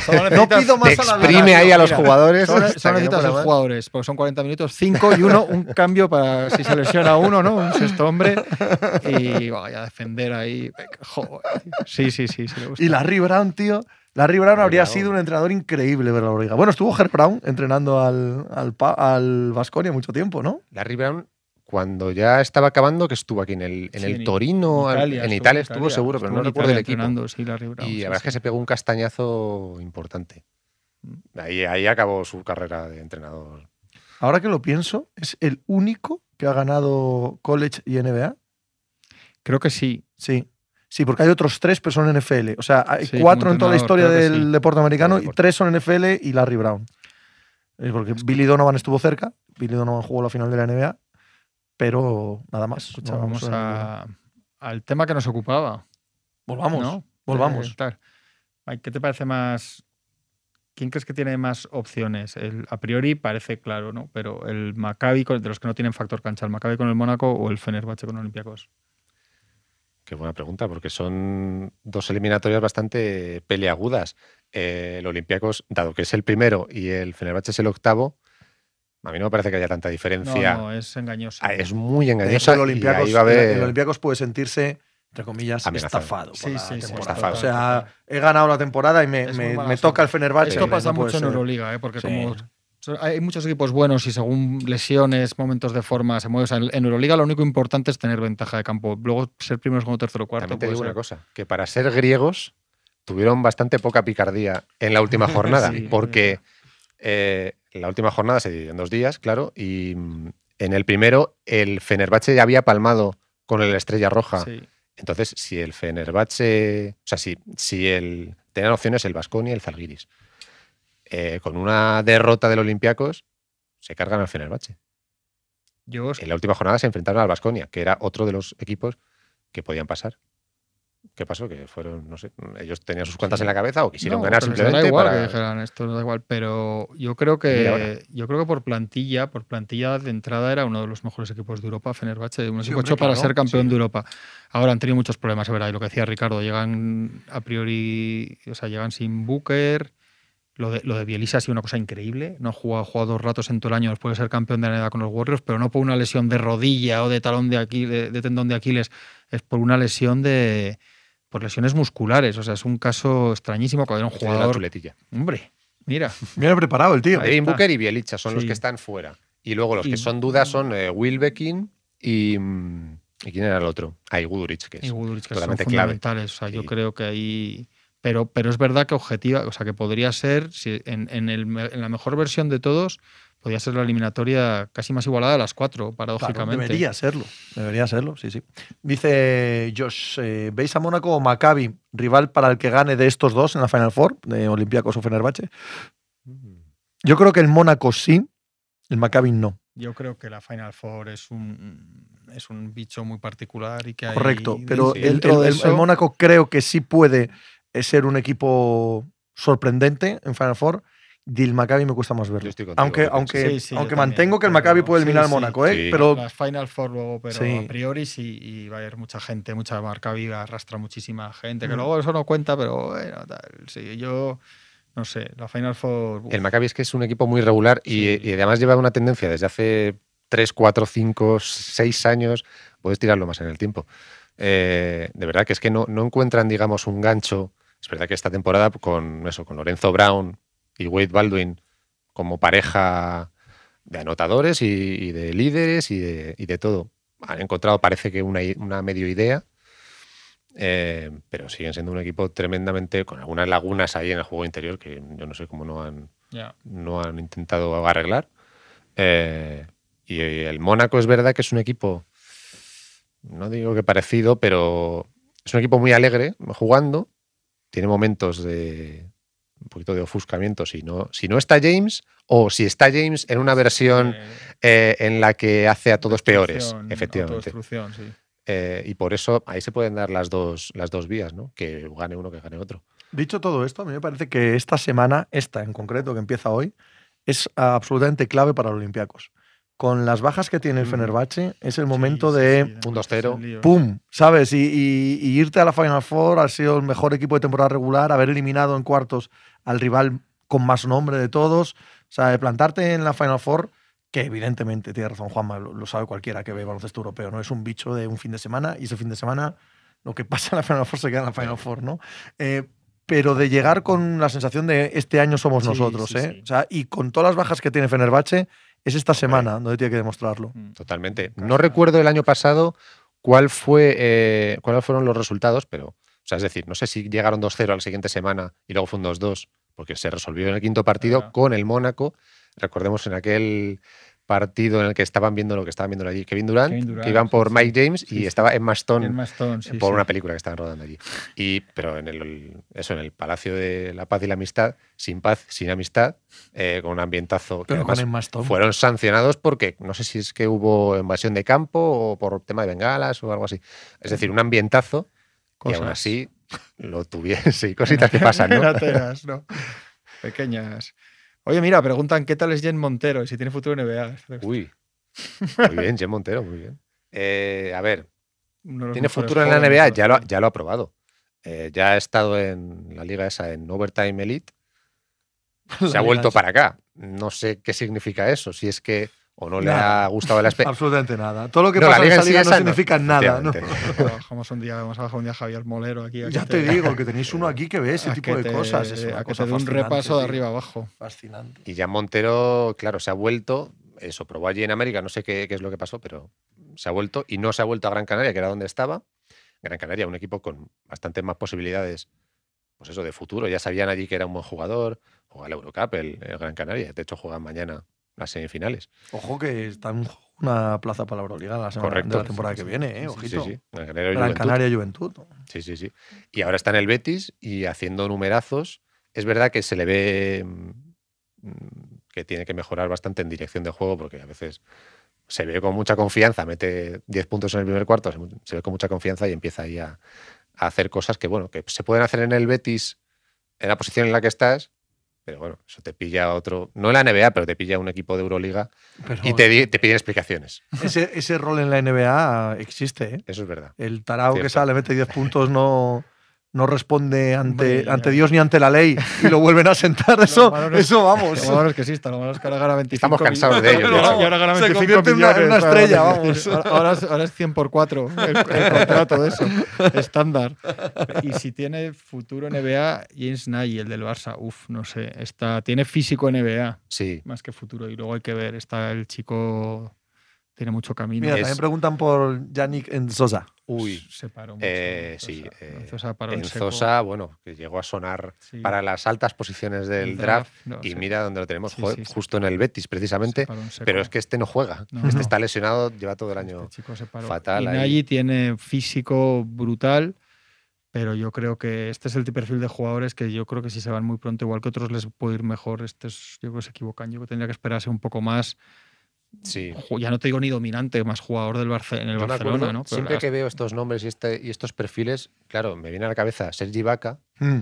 Claro, qué buen ejemplo y qué mal ejemplo, porque Claro. a él le salió genial. eh, apostar por sí mismo cuando salió de Manresa, cada uno de esos hay- llega ahí a sí, Oklahoma, eh, ve que le dan minutillos y empieza a hacerlo muy, muy bien. Pero claro, luego hay otros. Le ha pasado eh, otro, lo ponía en la, en la noticia de ayer de, de James Nagy.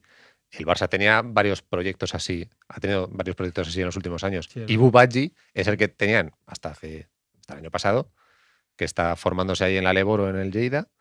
Y este año que fue que fichó por los Bucks ahí en, en pretemporada, nada. No, es que. Y eh, a últimas de temporada creo que fueron los Blazers. Mm.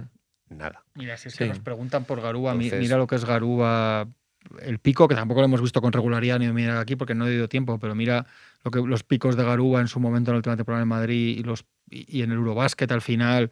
Y mira lo que es Garúa en la NBA, Claro, es que es muy difícil, es muy muy, difícil. Entonces, un jugador A ver como- con Udoka. un, un jugador como Nagy, que es muy pivo ahora mismo de físico puro, ¿no? De- Sí. que además físicamente es impresionante, es una cosa de locos. Además te es muy rápido, no solo es muy fuerte, es un tío que más se mueve lateralmente para defender. O sea, físicamente es una, es Mm. una locura.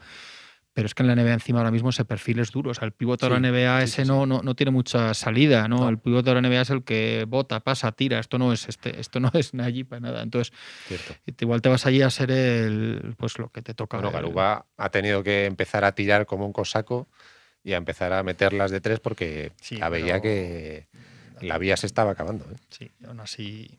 Bueno, aún así, sí, ver, es Houston y yo creo que es que tampoco se puede medir a ese equipo. Claro, pero el año que viene ya sí. El año que viene ya sí, con Udoka, con la sensación de que van a gastar, gastar este verano, que ya no quieren más reconstrucción, hay obligación para Garuba el año que viene de ser alguien o, o se acabó. Cierto. Eh, También se acaban sus contratos rookies, en fin. Es, el año que viene es el de la verdad para, para Garuba, ¿no? ¿Y os gusta lo que ha hecho Daimara? Si finalmente se va, porque todavía no es seguro, ¿no? No es seguro. No es seguro. Si finalmente es todo lo que parece que se va a UCLA, yo creo que está bien. Ya lo hablamos, Yo, lo no, creo, hablamos yo no creo que esté mal irte a una de las de Cuando la- pa- pasó, te pa- llama UCLA, tío. Sí, para empezar no te vas a no jugar a- con todo el respeto, el camino más duro de Aldama, lo, lo, lo, lo Loyola Chicago, ahí, o sea, te vas a. UCLA, que es donde han jugado Karina Abdul-Jabbar y Bill Walton. Un mercado gigantesco, o sea, vas a estar en... pu- Puedes acabar en portadas de Sport Illustrated como Que te sí, antes de la, del, Exposición brutal. del March Madness, o sea que, que yo no lo veo especialmente mal. Tenemos el cartel de la esa para Pero sigue habiendo humo. O sea, el humo no os humo- preocupéis. que humo y fuego. No os preocupéis, que siga habiendo humo, eso no hay ningún problema. Eh, ¿Por qué algunos jugadores NBA prefieren ir a ligas menores o pasarse un año en blanco que venir a competir a Euroliga o Europa? ¿Por? Pues será por dinero. O sea, si ligas menores que será por China, etcétera. No, En o, quizá- momento. o quizás la norteamericana, no lo La sé. G-League Ujú, Puede ser, puede ser que hablen de eso. jóvenes. no sé. La G-League ha cambiado bastante con respecto a unos años atrás en los que no había tanto dinero para repartir. Es que eso ha, ha matado un poco el, el mercado europeo. Es verdad, es una buena pregunta, es una buena reflexión, porque con tanto dinero que se ha repartido ahora allí en la G-League, Mm. eh, evidentemente los americanos que prefieren estar allí cerca de sus familias. eh, Hombre, es no que al sé, es final la- es irte de tu. casa. efectivamente. Y no solo eso, si el círculo, yo eso no lo sé, ¿eh? porque no la sigo ni, ni- el ni círculo lo es miro, más- pero si el círculo de agentes, general managers y tal, eh, se sientan a cenar y mira al chaval, y el chaval está aquí y tal, y pueden ir a verle una noche, igual tiene más impacto eso en cómo luego Sí, te evalúan es que, mucho más que fácil estás en volver. el Asbel Villarran. Sí, No luego- lo sé, ¿eh? pero vamos, me, me- me sale solo pensarlo. Sí, preguntan en Liga Mexicana Venezolana, pues será eso de ser una mezcla de estar más cerca de Estados Unidos y de pasta igual. Igual es que la gente lo que les saca es, si es que al final los jugadores, pues van, ¿cuántos hay que acaban en la CB pero que vienen haciendo un La- recorrido? ah, vale, ya sé, yo creo que ya sé por qué lo dice. La liga mexicana o la venezolana por, eh, no sé, casos como de Marcus Cousins, por ejemplo. Ah, pues, pues porque Eh, igual, no tiene, sí. igual no tiene verdaderamente ofertas en Euroliga Cousins que sepamos. Es que Sí. no sabemos. Es que Cousins igual te pide un dinero. O sea, no, no, no es que no, no es tan fácil la cosa, yo creo, pero no sé. Que, Esas son la- las opiniones de cada jugador, lo que valoren. Sí, Saya Thomas, que lleva ahí mucho tiempo sin jugar y ya parece que se va a retirar sin, sin haber probado en la Raro, Euroliga. que, por ejemplo, es un jugador que en su Claro, que es sonó, ese además, perfil yo creo que el, que el que dicen aquí en el chat. Sí. O que- ¿Os acordáis cuando se dio por fichado una mañana Kemba Walker? Sí. oh, total, sí, sí, la sí, sí. del Sí, Milán sí. de Kemba. Walker, de repente, Correcto. Nos amanecimos ahí con, con, La sorpresa. con la sorpresa y ahí se quedó. Claro. Sí, sí, sí, sí. Y no vino. No vino y además estaban buscando base y a lo mejor es por exigencia del jugador que dice, bueno, yo prefiero intentar aquí a ver si tengo un contrato de 10 días. Estar También más es aquí. verdad- también es verdad que hay una realidad que todo esto nos llega a través de rumores, a través de noticias que vete tú a saber qué profundas son o no, Sí. pero que un jugador que ya no está para la NBA y que es por un motivo físico, lo Sí. normal es que tampoco esté para la Euroliga. ¿eh? Y Sí, que los entrenadores sí, de Euroliga sí. no son imbéciles, Sí, ¿vale? sí, sí. Sí. Tú ves a Kemba Walker acaba en la NBA y dices, no, pero viene aquí Sí, y arrasa. Sí, claro, sí. No, no, eso no es eso, eso no funciona así. Cuando los jugadores se acaban, se acaban. Siempre se tiende, los aficionados tendemos a pensar que si te acabas para primera y no Claro. es exacto. O sea, cuando te acabas del todo, hay un momento que Eso sí. hay- Sí, sí. antes de eso hay un punto, pero antes de ese punto, jugadores como Kemba Walker no vienen. Y cuando ya llegas al otro, ya no, ya no puedes. no valen. Ya no, Claro, sí, sí. JJ Barea. A sí, ya- el Estudiantes. y a mí, Sí, esto, sí, a mí esto, me, lo, mítico. a mí esto me, lo, me lo decías, me lo ha dicho siempre Calderón, que es una cosa que Calderón le ha perseguido mucho los comentarios de ¿por qué no acabas con un par de años? Pues primero por temas familiares, de que su familia estaba muy bien y los hijos estudiando allí en Nueva York y tal. Y segundo, porque decías que hay un momento en el que esto se plantea, en ese momento decido quedarme en Estados Unidos y cuando pasa ese momento ya ha pasado. Ya no hay un momento de venir aquí un año a élite de Euroliga, ya está, ya se acabó mi carrera. Si si no ha podido ni pavo. Entonces, claro. ¿Sabes? Bueno, o sea, no- es que es así de sencillo. Cuando te acabas, te acabaste. Y aunque la diferencia es mucha, no es tanta como el que, la que piensa el aficionado medio. O sea, un jugador malo NBA no es un jugador estrella en la Euroliga. Sí, o sea, sí, no, sí. Hay, hay casos, porque Hay depende de cómo se juegue, depende de qué características tenga, pero en general, un tipo que aporta muy poco en la NBA, lo normal es que no aporte gran cosa tampoco en la Euroliga. ¿eh? Sí, Es sí, que sí, lo hemos visto mil veces, quiero decir, no. También depende mucho de eso, la edad, como decías, eh, porque, no sé, me vienen a la cabeza nombres como Isaiah Canan, que está en una de estas eliminatorias, en los sí. Olympiacos. Vale, se ha adaptado, sí, pero el Cannonball que, que era allí en Estados Unidos, pues no lo ves aquí. Se ve bastante diferencia. Wakefield, solo salió bien Ronnie Seikali. ¡Oh! Oh. Miami Vice. Sí. Qué bonito, tío. Ronnie Seikali, me acaba de recordar a toda mi, mi Vaya adolescencia. broncas con Aito. Oh, Tenía. qué maravilla. Por eso explotó Gasol. Sí, sí, sí, sí. Que sí, que sí. Porque este fracasa y tienen que meter a este. Oye, Mike, porcentaje del Maccabi, Mónaco Maccabi. Porcentaje. De porcentajes de Sí, sí, de pasar de uno y otro. Ponle un 60-40 Para- a favor del Mónaco. ¿Y quién crees que es el mejor jugador de la eliminatoria? ¿Crees que es Mike James o crees que es Lorenzo Brown? O sea, porque es que es lo que te iba a, A mí. Mike es que Mike James genera Lorenzo muchos problemas. Es, muy bueno, evidentemente. Lorenzo Brown. Lorenzo Brown, sí. Es que Will Baldwin, no te digo que es del mismo perfil que Mike James, Mike James pero casi. peor, incluso, Mm. porque por lo menos Mike James cuando Él está se intenta bien es- reivindicar eh, diciendo que no, que solo ha tenido problemas en el Olympiacos, pero bueno, tú ves la, aquí en Europa, ¿eh? después de salir de la NBA. Pero luego tú ves las cosas que han pasado y no, Bueno, Victoria también tuvo bastantes problemas de, Sí, de- sí, sí. de adaptación. Ha hecho muy sí que es buena verdad segunda mitad de temporada. ¿eh? Es que Sí, Mike, sí. James, Pero- Mike James decide más partidos que nadie en Europa. Sí, sí, para bien y para mal. bien y para mal. O sea, para Sí. ganar y para perder decide muchos más que nadie. Totalmente. Yo totalmente. me quedo con Lorenzo, que está en un puntito Sí, bastante no, Ah, interesante. hombre, una ¿eh? madurez lleva- extraordinaria. dos, tres años jugador ya. Todos nos quedamos con Lorenzo, ¿no? Esa es la realidad, Sí, que al final... No es por barrer para casa, pero No, no, no, que va, que va. No es por barrer para el pacete, pero... pero Nosotros con la mancha no tenemos nada. ¿no? no nos toca. Yo creo también... Yo incluso 70-30, ¿eh? Yo, creo Yo que- no, creo yo que no. Yo, yo creo que está al 50. No. Yo creo que está al 50. Creo que encaja muy bien el Maccabi con el Mónaco. Sí, no, Sí. Es no, la sensación que me da. es- que enca- es- es- no, no es que sea mejor equipo, es que si estuviese el Maccabi con cualquiera de los otros tres, tendría muy Sí. claro el favoritismo de los otros tres, pero casi más que con los que van a jugar. Bueno, quitando el Barça con el Zalgiris. Pero creo que el Madrid eh, podría ser más superior al Maccabi Sí, que al no, no, Partizan. sí, seguro, y el. Olympiacos más superior al, al, al Maccabi Seguro. que al Es Fenerbahce. que es Sí, duelo-. Pero Mónaco encaja fatal con Maccabi. Es que es un duelo muy de estilos un poco parecidos y un Sí, poco a, la, claro. a la americana, hablábamos Sí, sí, antes. sí. Son equipos más por, por quiénes son sus estrellas y por cómo juegan, porque juegan más a que decidan esas estrellas, a jugar abierto y para las estrellas. es yo, Sobre todo creo que puede ser, lo comentaba anterior, sobre- puede ser muy bonito, la eliminatoria puede ser bonita, porque son equipos Sí, de... no te digo que sea la más, No, pero, pero digo bonita de vistosa. Sí, de, no que bonita, de que eh. son equipos que juegan a romperse la cara. ojo, a lo mejor con- luego es un contra 3-0 otro. y, Sí, y nos quedamos con, con la sorpresa, 0-3, pero, Lorenzo Brown o Tavares no juegan nada en la NBA, hombre, Lorenzo no.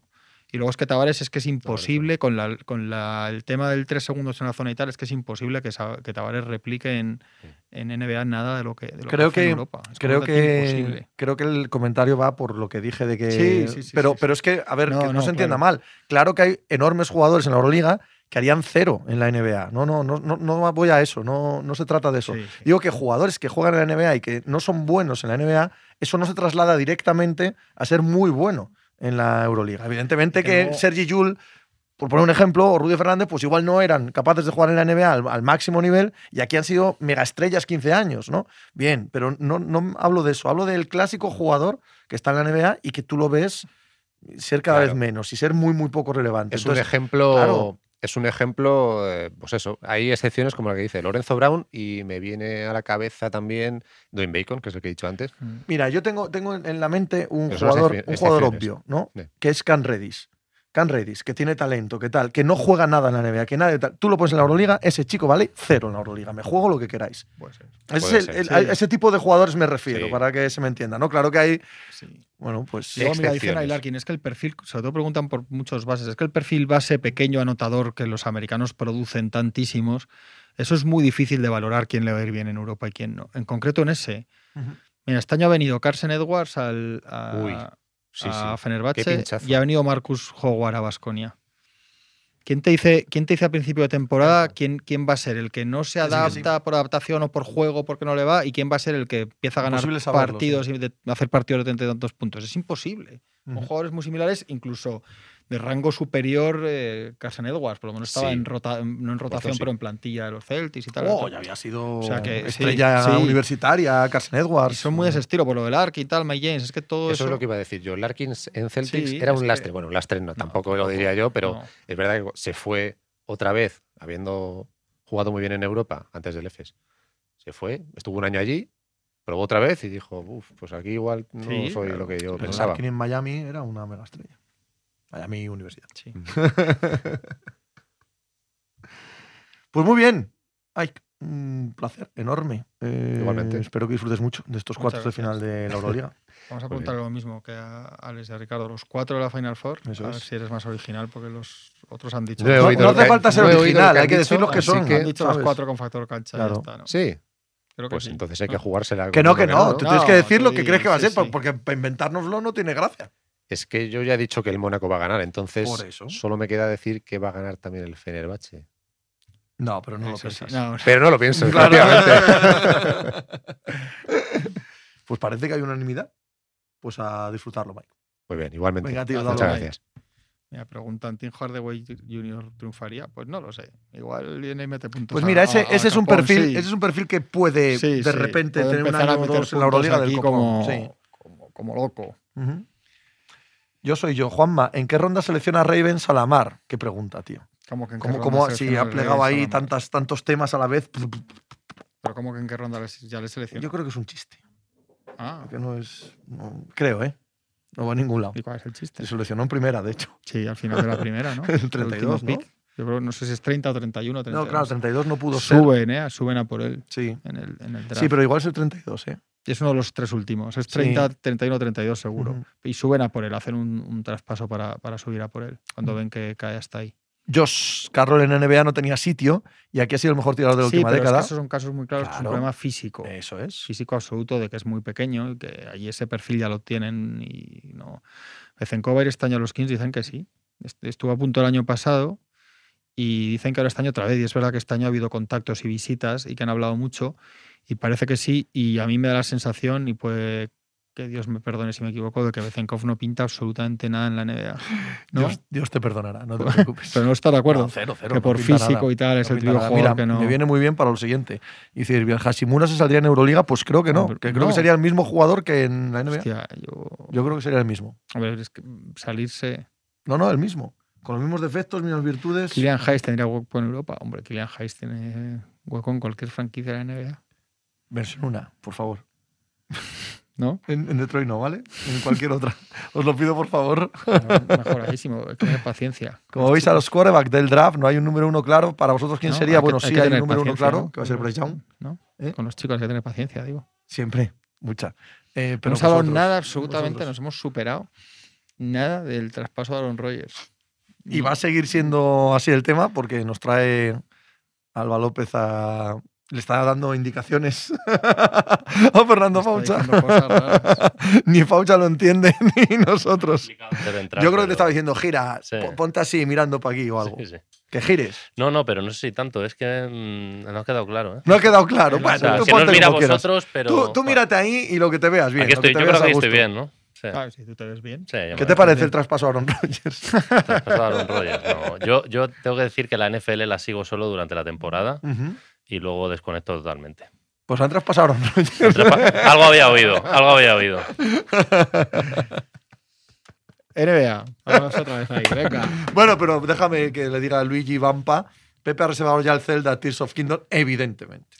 evidentemente. ¿Con vamos. qué, De te hecho, crees, con qué te crees que hablas? hombre, por favor, tío. No, no hay, no hay. Zelda que salga que no Oye, esté. hemos hecho hora y media de Euroliga fantástica. ¿eh? Me ha gustado mucho. Yo creo que lo- yo, yo he pasado pipa. No sé, los del otro lado, si dicen esto soy, esto soy, qué, que paliza hacer- nos están dando con la Euroliga. Puede ser, pero bueno, es el día, ¿no? Sí, toca abajo. Coño, Hombre, maravilloso. empiezan los playoffs. Yo Ah, creo que mejor día Me que parece este. una competición a defender. Nadie, nadie dice que ninguno de los cuatro sin factor cancha va a pasar. ¿Tú Yo, dices alguno? Ah, yo, tú, te has yo digo Maccabi, Maccabi. sí, hay gente. Queda una duda con el Maccabi. Todo, el mu- todo el mundo como Ricardo, Alex, Mike, ha dicho Barça, Madrid, Olympiacos y, y hay un poco de cierta, el único que baila un poco es, es Maccabi, Mónaco, pero Que tú ya sabes cuál digo yo que va a pasar de los que no tienen factor cancha. Fenerbahce. no, no. Pocha tiene un verdadero convencimiento. Pero porque, porque habla el pánico. Habla el pánico Sí, del sí, madridista. este no caso vale, sí, eso no, no, no. vale. Bueno, yo Además- llegué el, el día que el día que vine aquí que jugaba justo el Madrid contra el Chelsea la ida, me preguntasteis y os dije que estaba muy tranquilo. Y yo hoy no estoy muy tranquilo. Es o sea, que no que, es el no. mismo, no es el mismo animal. es el no es el mismo perfil- bicho. el de fútbol es que el de perfil baloncesto. de madridista tradicionalmente optimista y feliz y, y está aterrorizado. Bueno, ni siquiera aterrorizado, está completamente hundido con esto. Es- es- Sí, no, es no lo veo para nada, no lo veo para nada al equipo y bueno, ya veremos qué pasa, pero yo sí que apostaría porque va a ganar el Partizan, ¿eh? sinceramente. Vamos a empezar la sección NBA Sí, con la gran ¿Qué pregunta. nos hacen ahí? La gran pregunta. ¿Qué posibilidades le dais a los Bucks de remontar? Yo muchas, ya lo he dicho. Yo no sé si muchas, pero yo pondría un duro más porque pasan los Bucks a que porque pasan los Heat. Si, te- si tengo que gastarme un, un duro. Yo creo que estamos todos pensando que van a ganar el quinto, ¿no? Sí, yo y creo que a partir de ahí va a ir todo de el carril. sexto. Y el, el, sext- séptimo. y el séptimo y Yo todo. creo que esto se lo juegan en el sexto los hits en su casa. Pero Sería lo, lo normal pensar eso, pero bueno, yo era de los que no este año no creía nada en Miami No, tú y todo el mundo. hombre. porque se lo había es que hace una, ganado. semana, hace una semana Atlanta les está ganando de 20. sí, sí, en el Sí, pero yo recuerdo que, que- que Juanma decía que él, él decía que prefería jugar contra otros equipos que contra Miami. Yo, que le, que le entendía, que le entendía, no, No, le entendía en este caso. Escucha, No, pues con Atlanta, con Escucha. Chicago, con Toronto. Porque- que esos, Escucha, escucha. Esos equipuchos. escucha con tranquilidad lo que te dicen. No, pero si te escucho todos los días un montón de horas Sí, sí, sobre este tema, además. y no recuerdo tu defensa de los Miami Heat, por lo que sea. Yo, Yo, yo, yo sinceramente mm, pensaba que incluso sin Antetokounmpo no iban Sí, a estar hombre, a estas así- alturas así 3-1. tendría que haber sido. Hay un, hay un defecto evidente de Milwaukee en Sí, esta sí, serie. sí. Eh, o sea, estos están aquí porque Jimmy Butler es un crack, porque Miami tiene un entrenador del copón, porque tiene un espíritu indomable y porque Milwaukee ha hecho dejación de funciones en esta serie. Se ha tenido que dar todo para que estemos como estamos. Sí, sí, sí, no, tenéis razón. Y, y bueno, y al final ayer si vuelve ante Tocumpo, evidentemente no está al 100%, eso es, eso es evidente, aunque hace sus No números y tal. ¿eh? No pero bueno, luego cada vez que iba al banquillo ahí le estaban que si mirando la espalda, tal. Al final hace un último cuarto. Y donde la espalda pierde su castonombre. Y donde la espalda. es verdad que dicen que se deshidrató y tal, sí que estaba como. Bueno, yo no sé lo que será, pero al 100% no está. A lo mejor en el quinto partido sí lo está, pero, pero luego hay jugadores que tenían que haber dado un Sí. paso adelante ayer y en otros partidos y no lo han dado.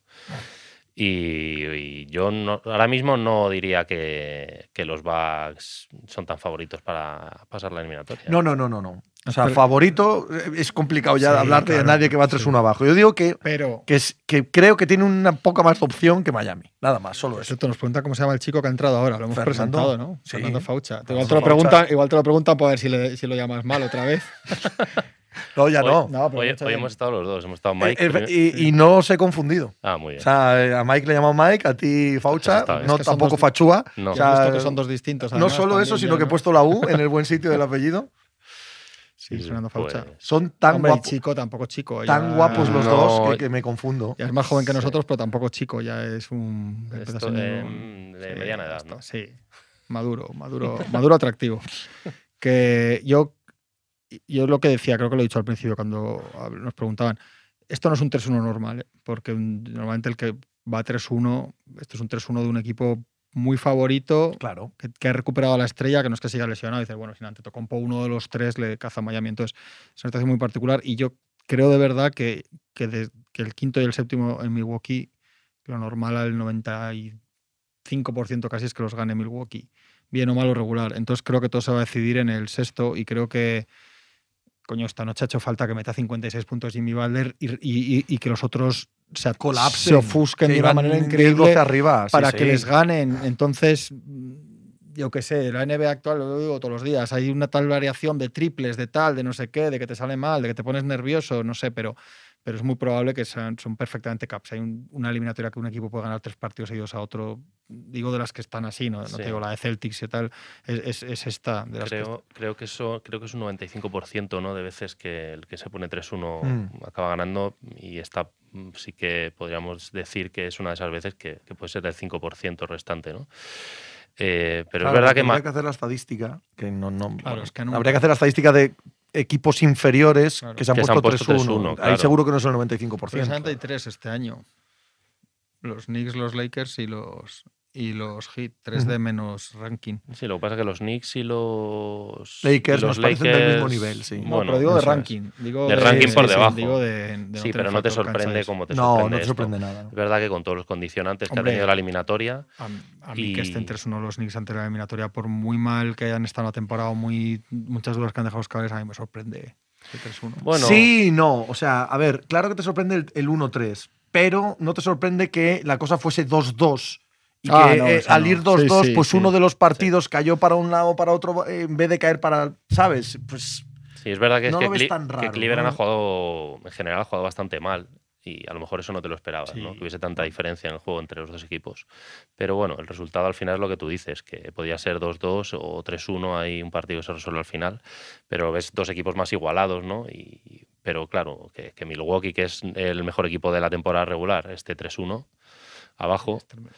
eh, es, increíble. de- Es que, es que, claro, es que se puede caer el, el que era el, yo creo, el, bueno, sí, decir el gran favorito para el anillo. Sí, sí.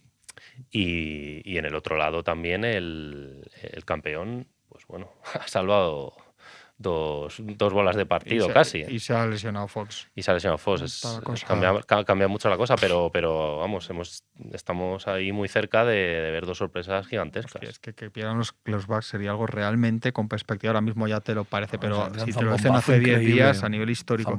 Mira, tienes un comentario ahí también muy, muy apropiado para ti. Va a llegar a una final sí. de conferencia antes los Knicks que los Sixers. Pues sí. Pues es así, que ¿eh? todos estamos visualizando ya ese Knicks hit en semifinales de conferencia. Sí, bueno, absolutamente, absolutamente apoteósico. hostia, la, la NBA yo creo que debe estar encantada, ¿no? Con que los Knicks eh, tengan esta previsión así a lo, a lo lejos, ¿no? Sí, de poderse hombre, meter en una final del Este. Da mucha, A mí me gustaría que- alegría, a mí me ¿no? A gustaría- ver, ahora mismo, o sea, si nos ponemos mm, un pelín lógicos, lo lógico es que pase Miami. Lo lógico es que pase Nueva York. Y lo lógico es que Nueva York gane Miami. O sea, no, digo que vaya a pasar, pero lo lógico es que los Knicks estén en la final de, de la, Si del este juegan- este año. Si Juan deberían promocionarlo con imágenes de Thibodeau y Balder y música como de comedia romántica, como música de, ¿no? de- de película de amor, ¿no? Así una En cosa. Central Park. ¿No? Reencuentro en Central Park. Se puede llamar la, la película. Hombre, a mí, a mí la verdad es que si, si los Heat consiguen cargarse a los Bucks, me gustaría que, que, que Miami llegase a la final y que tuviese Jimmy Butler la posibilidad de, de sacarse la espinita del año pasado. En la final del, Del este. este. Hombre, a mí me encantaría también. a mí me encantaría Sí. eso. De hecho, dicen ahí. Yo solo digo que los Knicks no son un rival como para los Celtics. Yo te digo, voy fish, que, no, que no los ven delante. Igual me equivoco. ¿eh? Son Pero- comodísimos. Sí. Son lo más cómodo que te imaginas. No sé, pero. Son tanto que lo elegirían a dedo. ¿Sabes lo que te digo? Sí. Pónmelo a dedo, no, no hay problema. Dusogor, los Knicks están a una lesión de Tatum de jugar las Sí, finales. claro, También es verdad. Sí, sí, También es, verdad. Además, claro. lo comentaba antes Pepe, estos son los playoffs de la absoluta supervivencia. O sea, hay lesiones importantes prácticamente en todas las eliminatorias. muchas y, y- y cada día cae uno, es que cada mañana te levantas. Pero es normal, ¿eh? Que se lesionen porque llevan una temporada regular de 82 partidos, todos a tope, todos jugando cada noche. Y claro, es normal que ahora se lesionen. La verdad es que hablábamos, bueno, siempre se habla, ¿no? Cuando van a empezar los playoffs, que, que claro que las lesiones, que puede ser un factor diferencial, pero joder, es que está siendo un factor diferencial No, desde no, el primer brutal, día y brutal, muy diferencial. Pero a, a chapa. Brutal. Es- brutal. está siendo increíble. Brutal, es que. Tienen que haber jugado menos, ¿no? Yo nombres. creo que tienen que haber jugado Es que, es que es- Hay que regular, machacan, hay que regular eso, sí, hay que sí, regular hay que quitas algún back to back, por ejemplo. De hecho, las estrellas no deberían jugar hasta los playoffs. O sea, durante temporada regular que no jugasen ninguna. solo el torneo, ¿no? De la copa esta. Ese sí, es la Copa Pistón, sí. Eso, que, lo- distintas. que lo juegue. Y luego que jueguen en, en playoffs, que jueguen dos partidos y, y digan que les molesta la rodilla. No, no, ya que no jueguen. Las estrellas no deberían jugar nunca hasta que el partido fuese eliminatorio. O sea, de, de cuando se ponga contra la serie, pongan Sí. partido eliminatorio ahí. Hasta ahí no jueguen ni un minuto. Casi los backs, de hecho, ya lo, han puesto, lo están poniendo en práctica, bás- básicamente. Lo están llevando adelante durante haciendo todo un test. año. Un Hindix más palos que una estera. Pues diría que, que en toda la eliminatoria que jueguen, si juegan junta, habría menos que en los cinco primeros minutos de cuando juegan en los 90. Oh, Se va a tirar mucho, si juegan se va a recordar mucho eso, pero, ¿cómo esta, no? pero esta fue una rivalidad absolutamente eh, Descomunal. descomunal, y ahí Descomunal. sí de un nivel de, de hostias de, vamos, pero, increíble. vamos, Alonso Morning y No, Patrick no, Ewing eh, llegaron al, al borde de la muerte. Además, lo que dice Juan Marrubio en los primeros dos minutos de partido. Sí, o sí, sea, sí. no. Esos equipos eran líneas de, eran de linebackers, literalmente, o sea, eran líneas de la NFL chocando. Era, iba, casi digo, era maravilloso. Hombre, mira, esto te va a encantar. Sí. Te va a encantar. Lo- esta, lo esta te la leo, te la leo para, la para, visto yo también. para, sí. para que disfrutéis los dos. Don Stephen, a mí Fox que no me cuente su vida. Kobe ganó un anillo con lesiones peores en los dedos. ¡Hala! Lo hemos comentado, es que lo hemos hablado esto. ¡Kobe! A micrófono cerrado, ya, ya, ¡Ya eso, está! ya está. Si lo hizo Kobe, ¿cómo no lo Pues vas a hacer tú, Fox. Daron Fox? Ahí tienes tu listón. Eso es. Kobe Bryant. Esto es como cada vez que alguno se pone malo y dice, ¿y Jordan? Pues sí, efectivamente. El Jordan también se puso mal una vez. Sí. Fox mañana. Como que o- mañana tienes que meter 81 puntos y ganar un anillo tú solo. Esto es así, tío. Te han puesto el listón de Kobe Bryant y se te jodió la vida. Y como no llegues, la has liado. Es que justo lo hemos comentado antes. Sí, lo eh. habéis comentado. Sí, que, que me hace gracia que todo el mundo salta en redes. Bueno, esto le pasó. Dices, bueno, sí, esto le pasó a Kobe, efectivamente. A y, mí, y ya, y ya le costaba y lo hacía, pero a dejar a Daron Fox no, tampoco sería justo que, que no hablábamos haga- que no antes de empezar a hablar. Kobe. Yo creo que Kobe en vida estaría ya hasta las narices de este tipo de narrativas. Sí, yo no sé, no creo que fuera. Habría salido ya amigo de a decir, mira, ya está de- de, de tonterías. ¿eh? Por favor, si el chico tiene el dedo roto, pues, pues, pues va a ser una putada. Jugará, porque jugará, pero va a ser una putada gigantesca jugar con el dedo roto. Encima de la mano de tirar, pues, pues. Joder, que se te ha roto el dedo. Esto también se ha con los rotos. Aún estuvo una lesión de dedo durante la temporada, sí, y, y no se operó. Y sigo jugando, no sé si es rotura o qué, pero juega con eso, sí. Sí, y tira bien, gracias a Dios, Sabonis.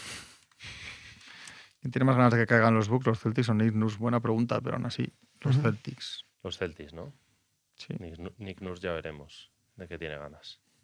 Le tenía ganas de Houston. No, al- algo ha pasado raro ahí. Sí. Eso Algo ha sería- pasado raro ahí. Al- Alguna vez nos lo contarán. Los sin translation. Ha Sí, habido, ahí un, ha habido un problema ahí serio con Nick Nurse. Estaba seguro que se iba a ir a los Rockets.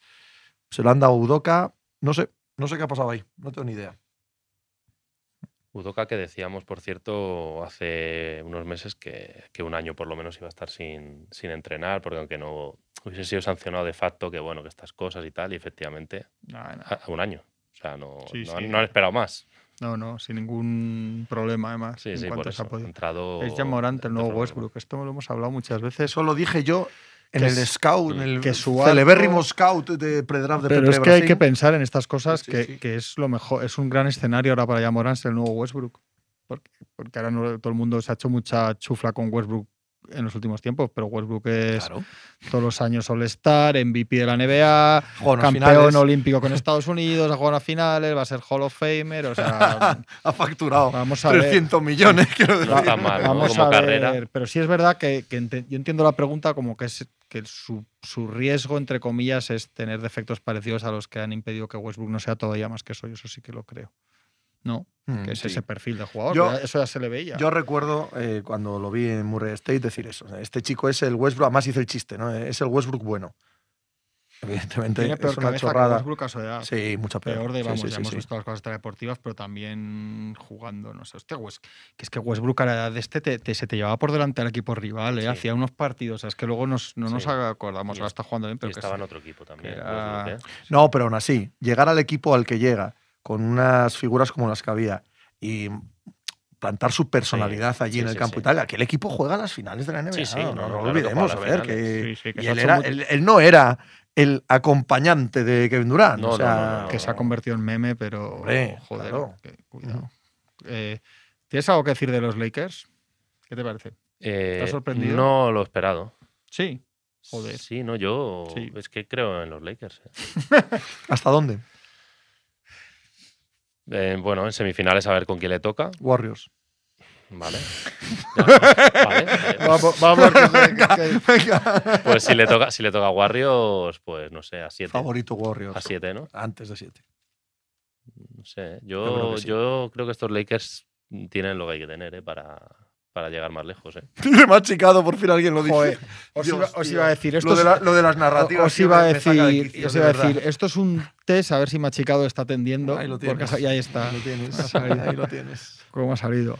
El- el- tengo que decir que, que el otro día, es- al final es una anécdota porque es como se da la jugada. de- estoy hablando del, del cuarto del Warriors Kings, pero eh, cuando estaba viendo el partido y me dio mucha rabia cuando veo que le cae el balón en las manos a Harrison Barnes. Porque yo es un jugador que es que no sé qué hacía jugando el de titular la última Lo, posesión. lo puede meter. Sí. O sea, tampoco. O sea, Es que yo es un jugador que me parece. Bueno, mm, yo no lo tendría en mi equipo, sinceramente. Y los Warriors, cuando. no, cuando puedan, momento, cuando lo puedan lo circulan. Sí, Dallas, está claro. sí. Dallas, cuando decidió que eso era Doncic y tal, se lo cargó también. Lo Y- quieren renovar ahora. y- sí, no lo- sí, sí, ya lo como querían renovar. veterano. Depende a qué precio, Sí, claro, claro, ya como es. veterano. un poco. Entonces, no, no entendí muy bien cómo ese balón puede acabar en, en las manos de Harrison Barnes, que ya te digo que al final es bueno, la jugada acaba sí. así, le hacen una doble cobertura a Fox y, y se la tiene que dar a alguien y tal, pero es que Era para Keegan, ¿eh? Claro, o Malik Monk, o yo que sé, o metes el balón dentro, te vale una canasta de dos, le metes el balón dentro de alguna manera a Sabonis y yo que sé, ahí debajo del aro. Pero, Pero, pero dicho esto, el tiro, o sea, está bien dado el balón sí, y el tiro puede entrar perfectamente. y tú eres un tío de un quinteto titular de un buen equipo, te cae, la tiras. Sí, Y, sí, sí, y- no, y es no. posible que la metas. O sea, no. Si lo que pasa es lo que, lo que tiene que pasar y Barnes hace lo que tiene que hacer y tal, pero no sé, a mí me dio, me dio rabia porque, a ver, tengo que reconocer que yo voy más con los Kings en esta eliminatoria. Mm, No, no, no es que me caigan mal los Warriors, hay gente que le tiene mucha manía Sí, a estos Warriors. Yo, sí. yo la verdad que no, me Sí da- no tengo ninguna manía, al contrario. Pero este año, mm, no sé, pensaba que merecían pasar la eliminatoria a los Kings por todo, por todo lo que han hecho durante el año y por cómo estaban jugando.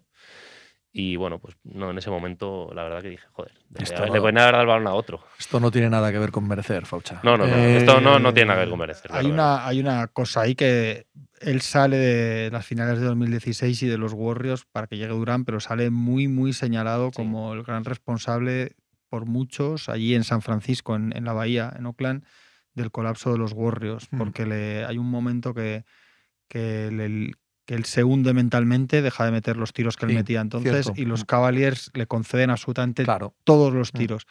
Y en los atascos de los últimos partidos de los Warriors, allí se le.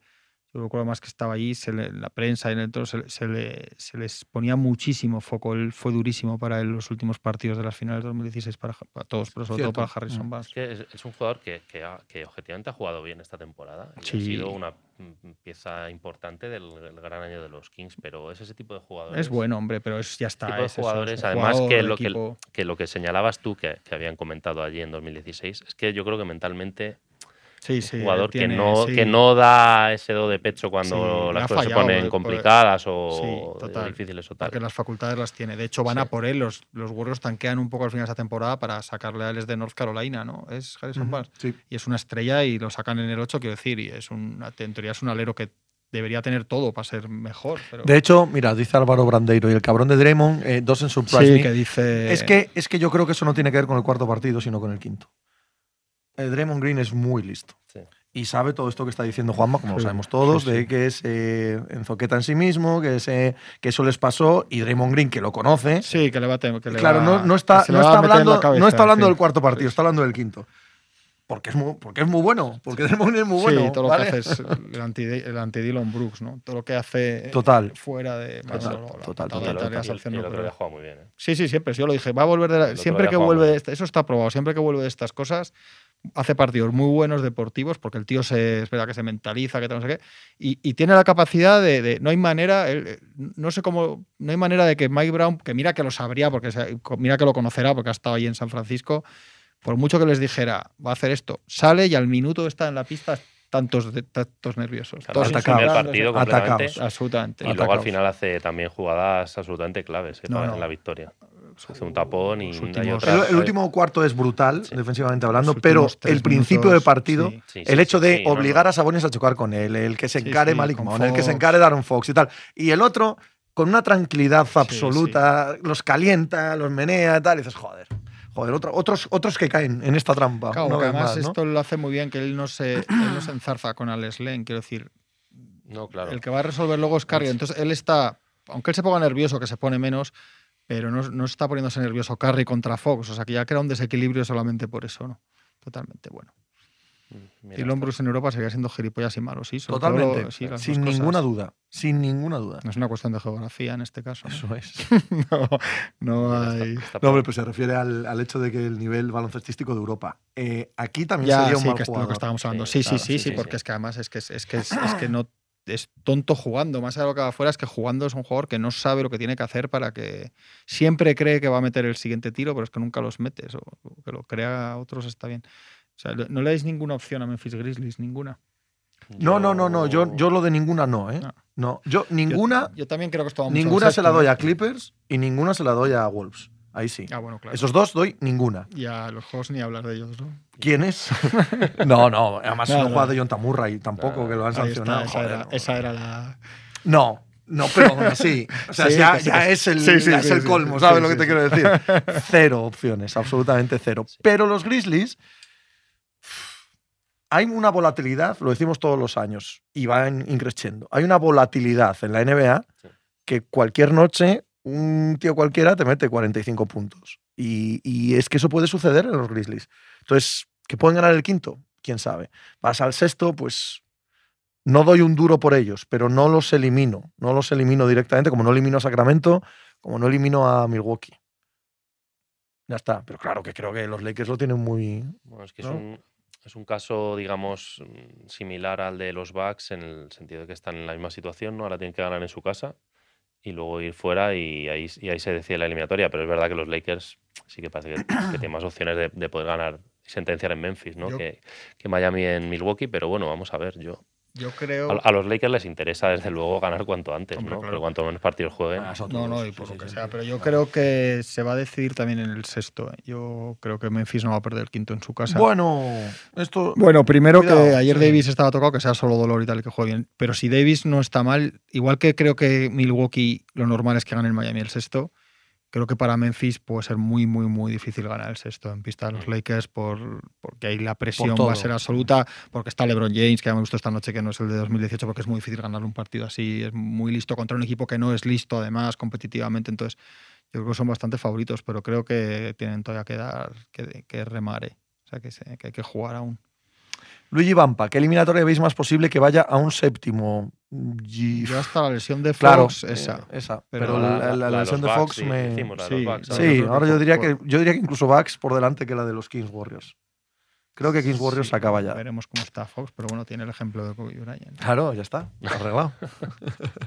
Álvaro Brandeiro, ojalá Desmond Bain en un equipo con neuronas. Es un muy buen jugador, ¿eh? Sí, es un buen jugador, pero también en esto de hablar y eso también está un poco tapado, porque claro, con lo que tiene delante para no estar tapado, pero, pero también tiene ahí Yo no sé si es él o es el ambiente Sí, general tampoco de la que- franquicia. Igual ¿sabes? es el típico bueno de la pandilla, pero que, Que tiene que estar a la claro, altura, ¿no? El primer día, porque el primer día sale y dice, a ver si Hachimura hace esto más días, en plan, malo, pero en realidad eso no es de muy malo, ¿no? Que no, como que no le sale muy bien. Ahora ¿no? dice, vamos a ganar el quinto, el sexto y la eliminatoria. Pues muy bien. Claro. Sí, Sí, sí. Es un bocacillas. Sí, Nosotros sí. somos unos bocazas gigantescos Sí, y que este se da la vuelta y le dice, bocacillas. mira lo que he dicho y tal. Claro, tío. A ver, Fernando, un placer enorme que estés aquí con nosotros. Pásate cuando te dé la gana, que ya te reconozco y ya no. Ya, ya Ya, no, ya no equivoco ni el nombre ni el apellido, ya puedes venir cuando Muy bien, quieras. Pues nada, gracias a vosotros. Gracias, tío. Dice Josh GS. Juanma, ¿te está convenciendo Ham? A mí, pese al 3-1, me deja dudas. Tú- A ti no te deja ninguna duda, por el contrario. No soy el mayor fan de la tierra. Ha estado mejor y sobre todo creo, creo que, y él es lo que hacía en Milwaukee, creo que es un muy buen entrenador defensivo. Creo, Yo- que, ese, creo que ese equipo defiende bien, sin especialistas más allá que evidentemente con Anthony Davis. Ese equipo defendería bien con casi cualquier entrenador. Pero Anthony Davis, lo dices. Anthony Davis, LeBron ya no es lo que era, Ya pero cuando cuando, se tiene pone- que sí, apretar en en, estos partidos, ayer hace- Hachimura es un buen ayer, defensor. ayer hay jugadas de LeBron de, sí, de mucha Claro. Sí, sí, pero, No pero bueno. jodas. Eso. Eh, Julich, Donovan Mitchell ya acumula los fracasos de Jazz y el de Caps en playoff. Preocupante. Más que preocupante que te pone encima de la mesa lo que yo creo que muchos pensamos sobre el nivel real de Donovan Mitchell. Yo, yo nunca pensé que, que fuese a ser más de lo que ya es.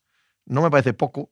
Ob- Obviamente no es poco. A ver, nuevo, el Mitchell no pidió una eliminatoria. ¿eh? Puede promediar 45 puntos, tres partidos y clasificar a los Cavs. Pero el cuarto partido es un partido muy claro que una vez que el, que el sistema colectivo de los Cavaliers año ha saltado bastante por los aires por cosas que el mínimo veterano hemos hablado mucho. Tampoco, de tampoco es culpa de Donovan Mitchell No, no. que los demás no sepan jugar con él. Otra, o sea, puede serlo en parte, pero no, no toda.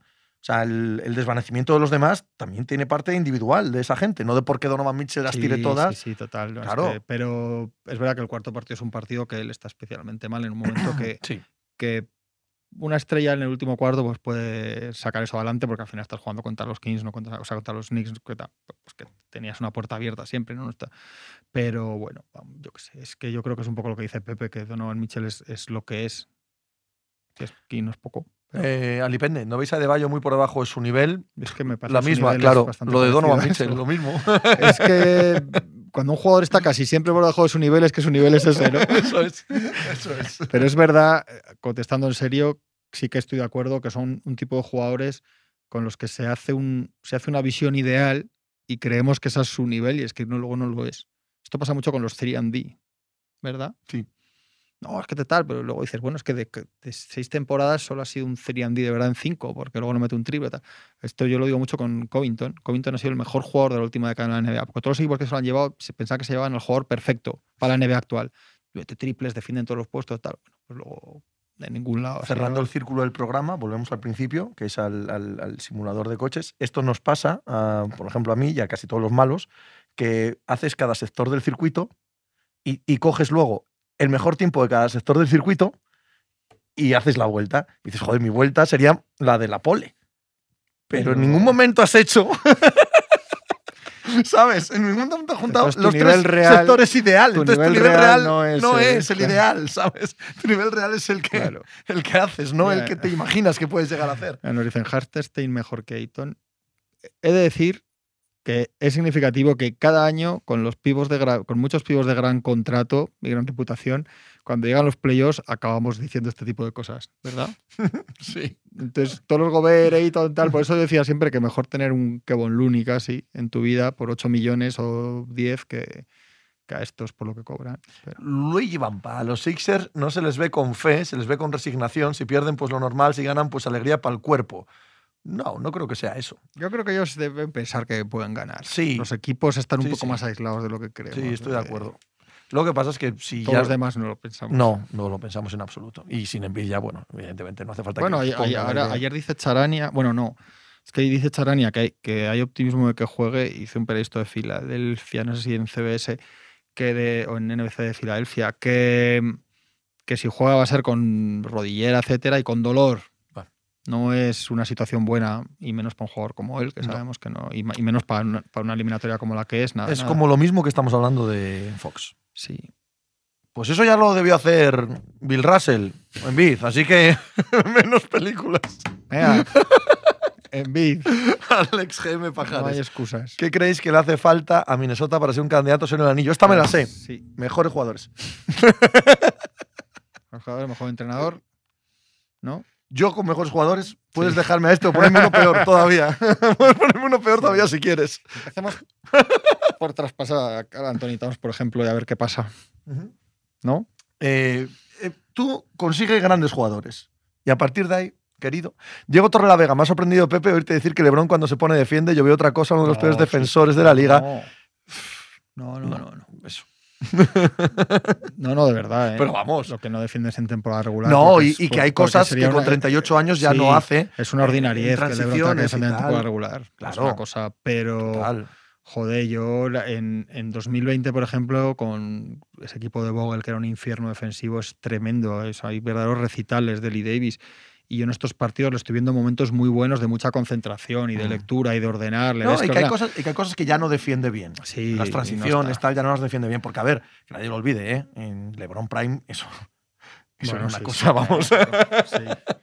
Yo sí que creo que él está en- igual que en temporada regular sí que le ves que se despista muchísimo en algunas ayudas, que se queda que ni va a ciertos Sí, tiros. Yo creo que ahora en- estos partidos Sí. se está entendiendo. Pero vamos, Sobre todo eso. hay ratos que defiende bien, Diego. Sobre todo conociendo sus. Yo creo que sus propias limitaciones y tirando más de inteligencia, de Sí. posición, de saber Sí, sí, sí. lo que va a hacer el equipo. Él, él- él sabemos que es extraordinariamente inteligente. Aunque nos falta para.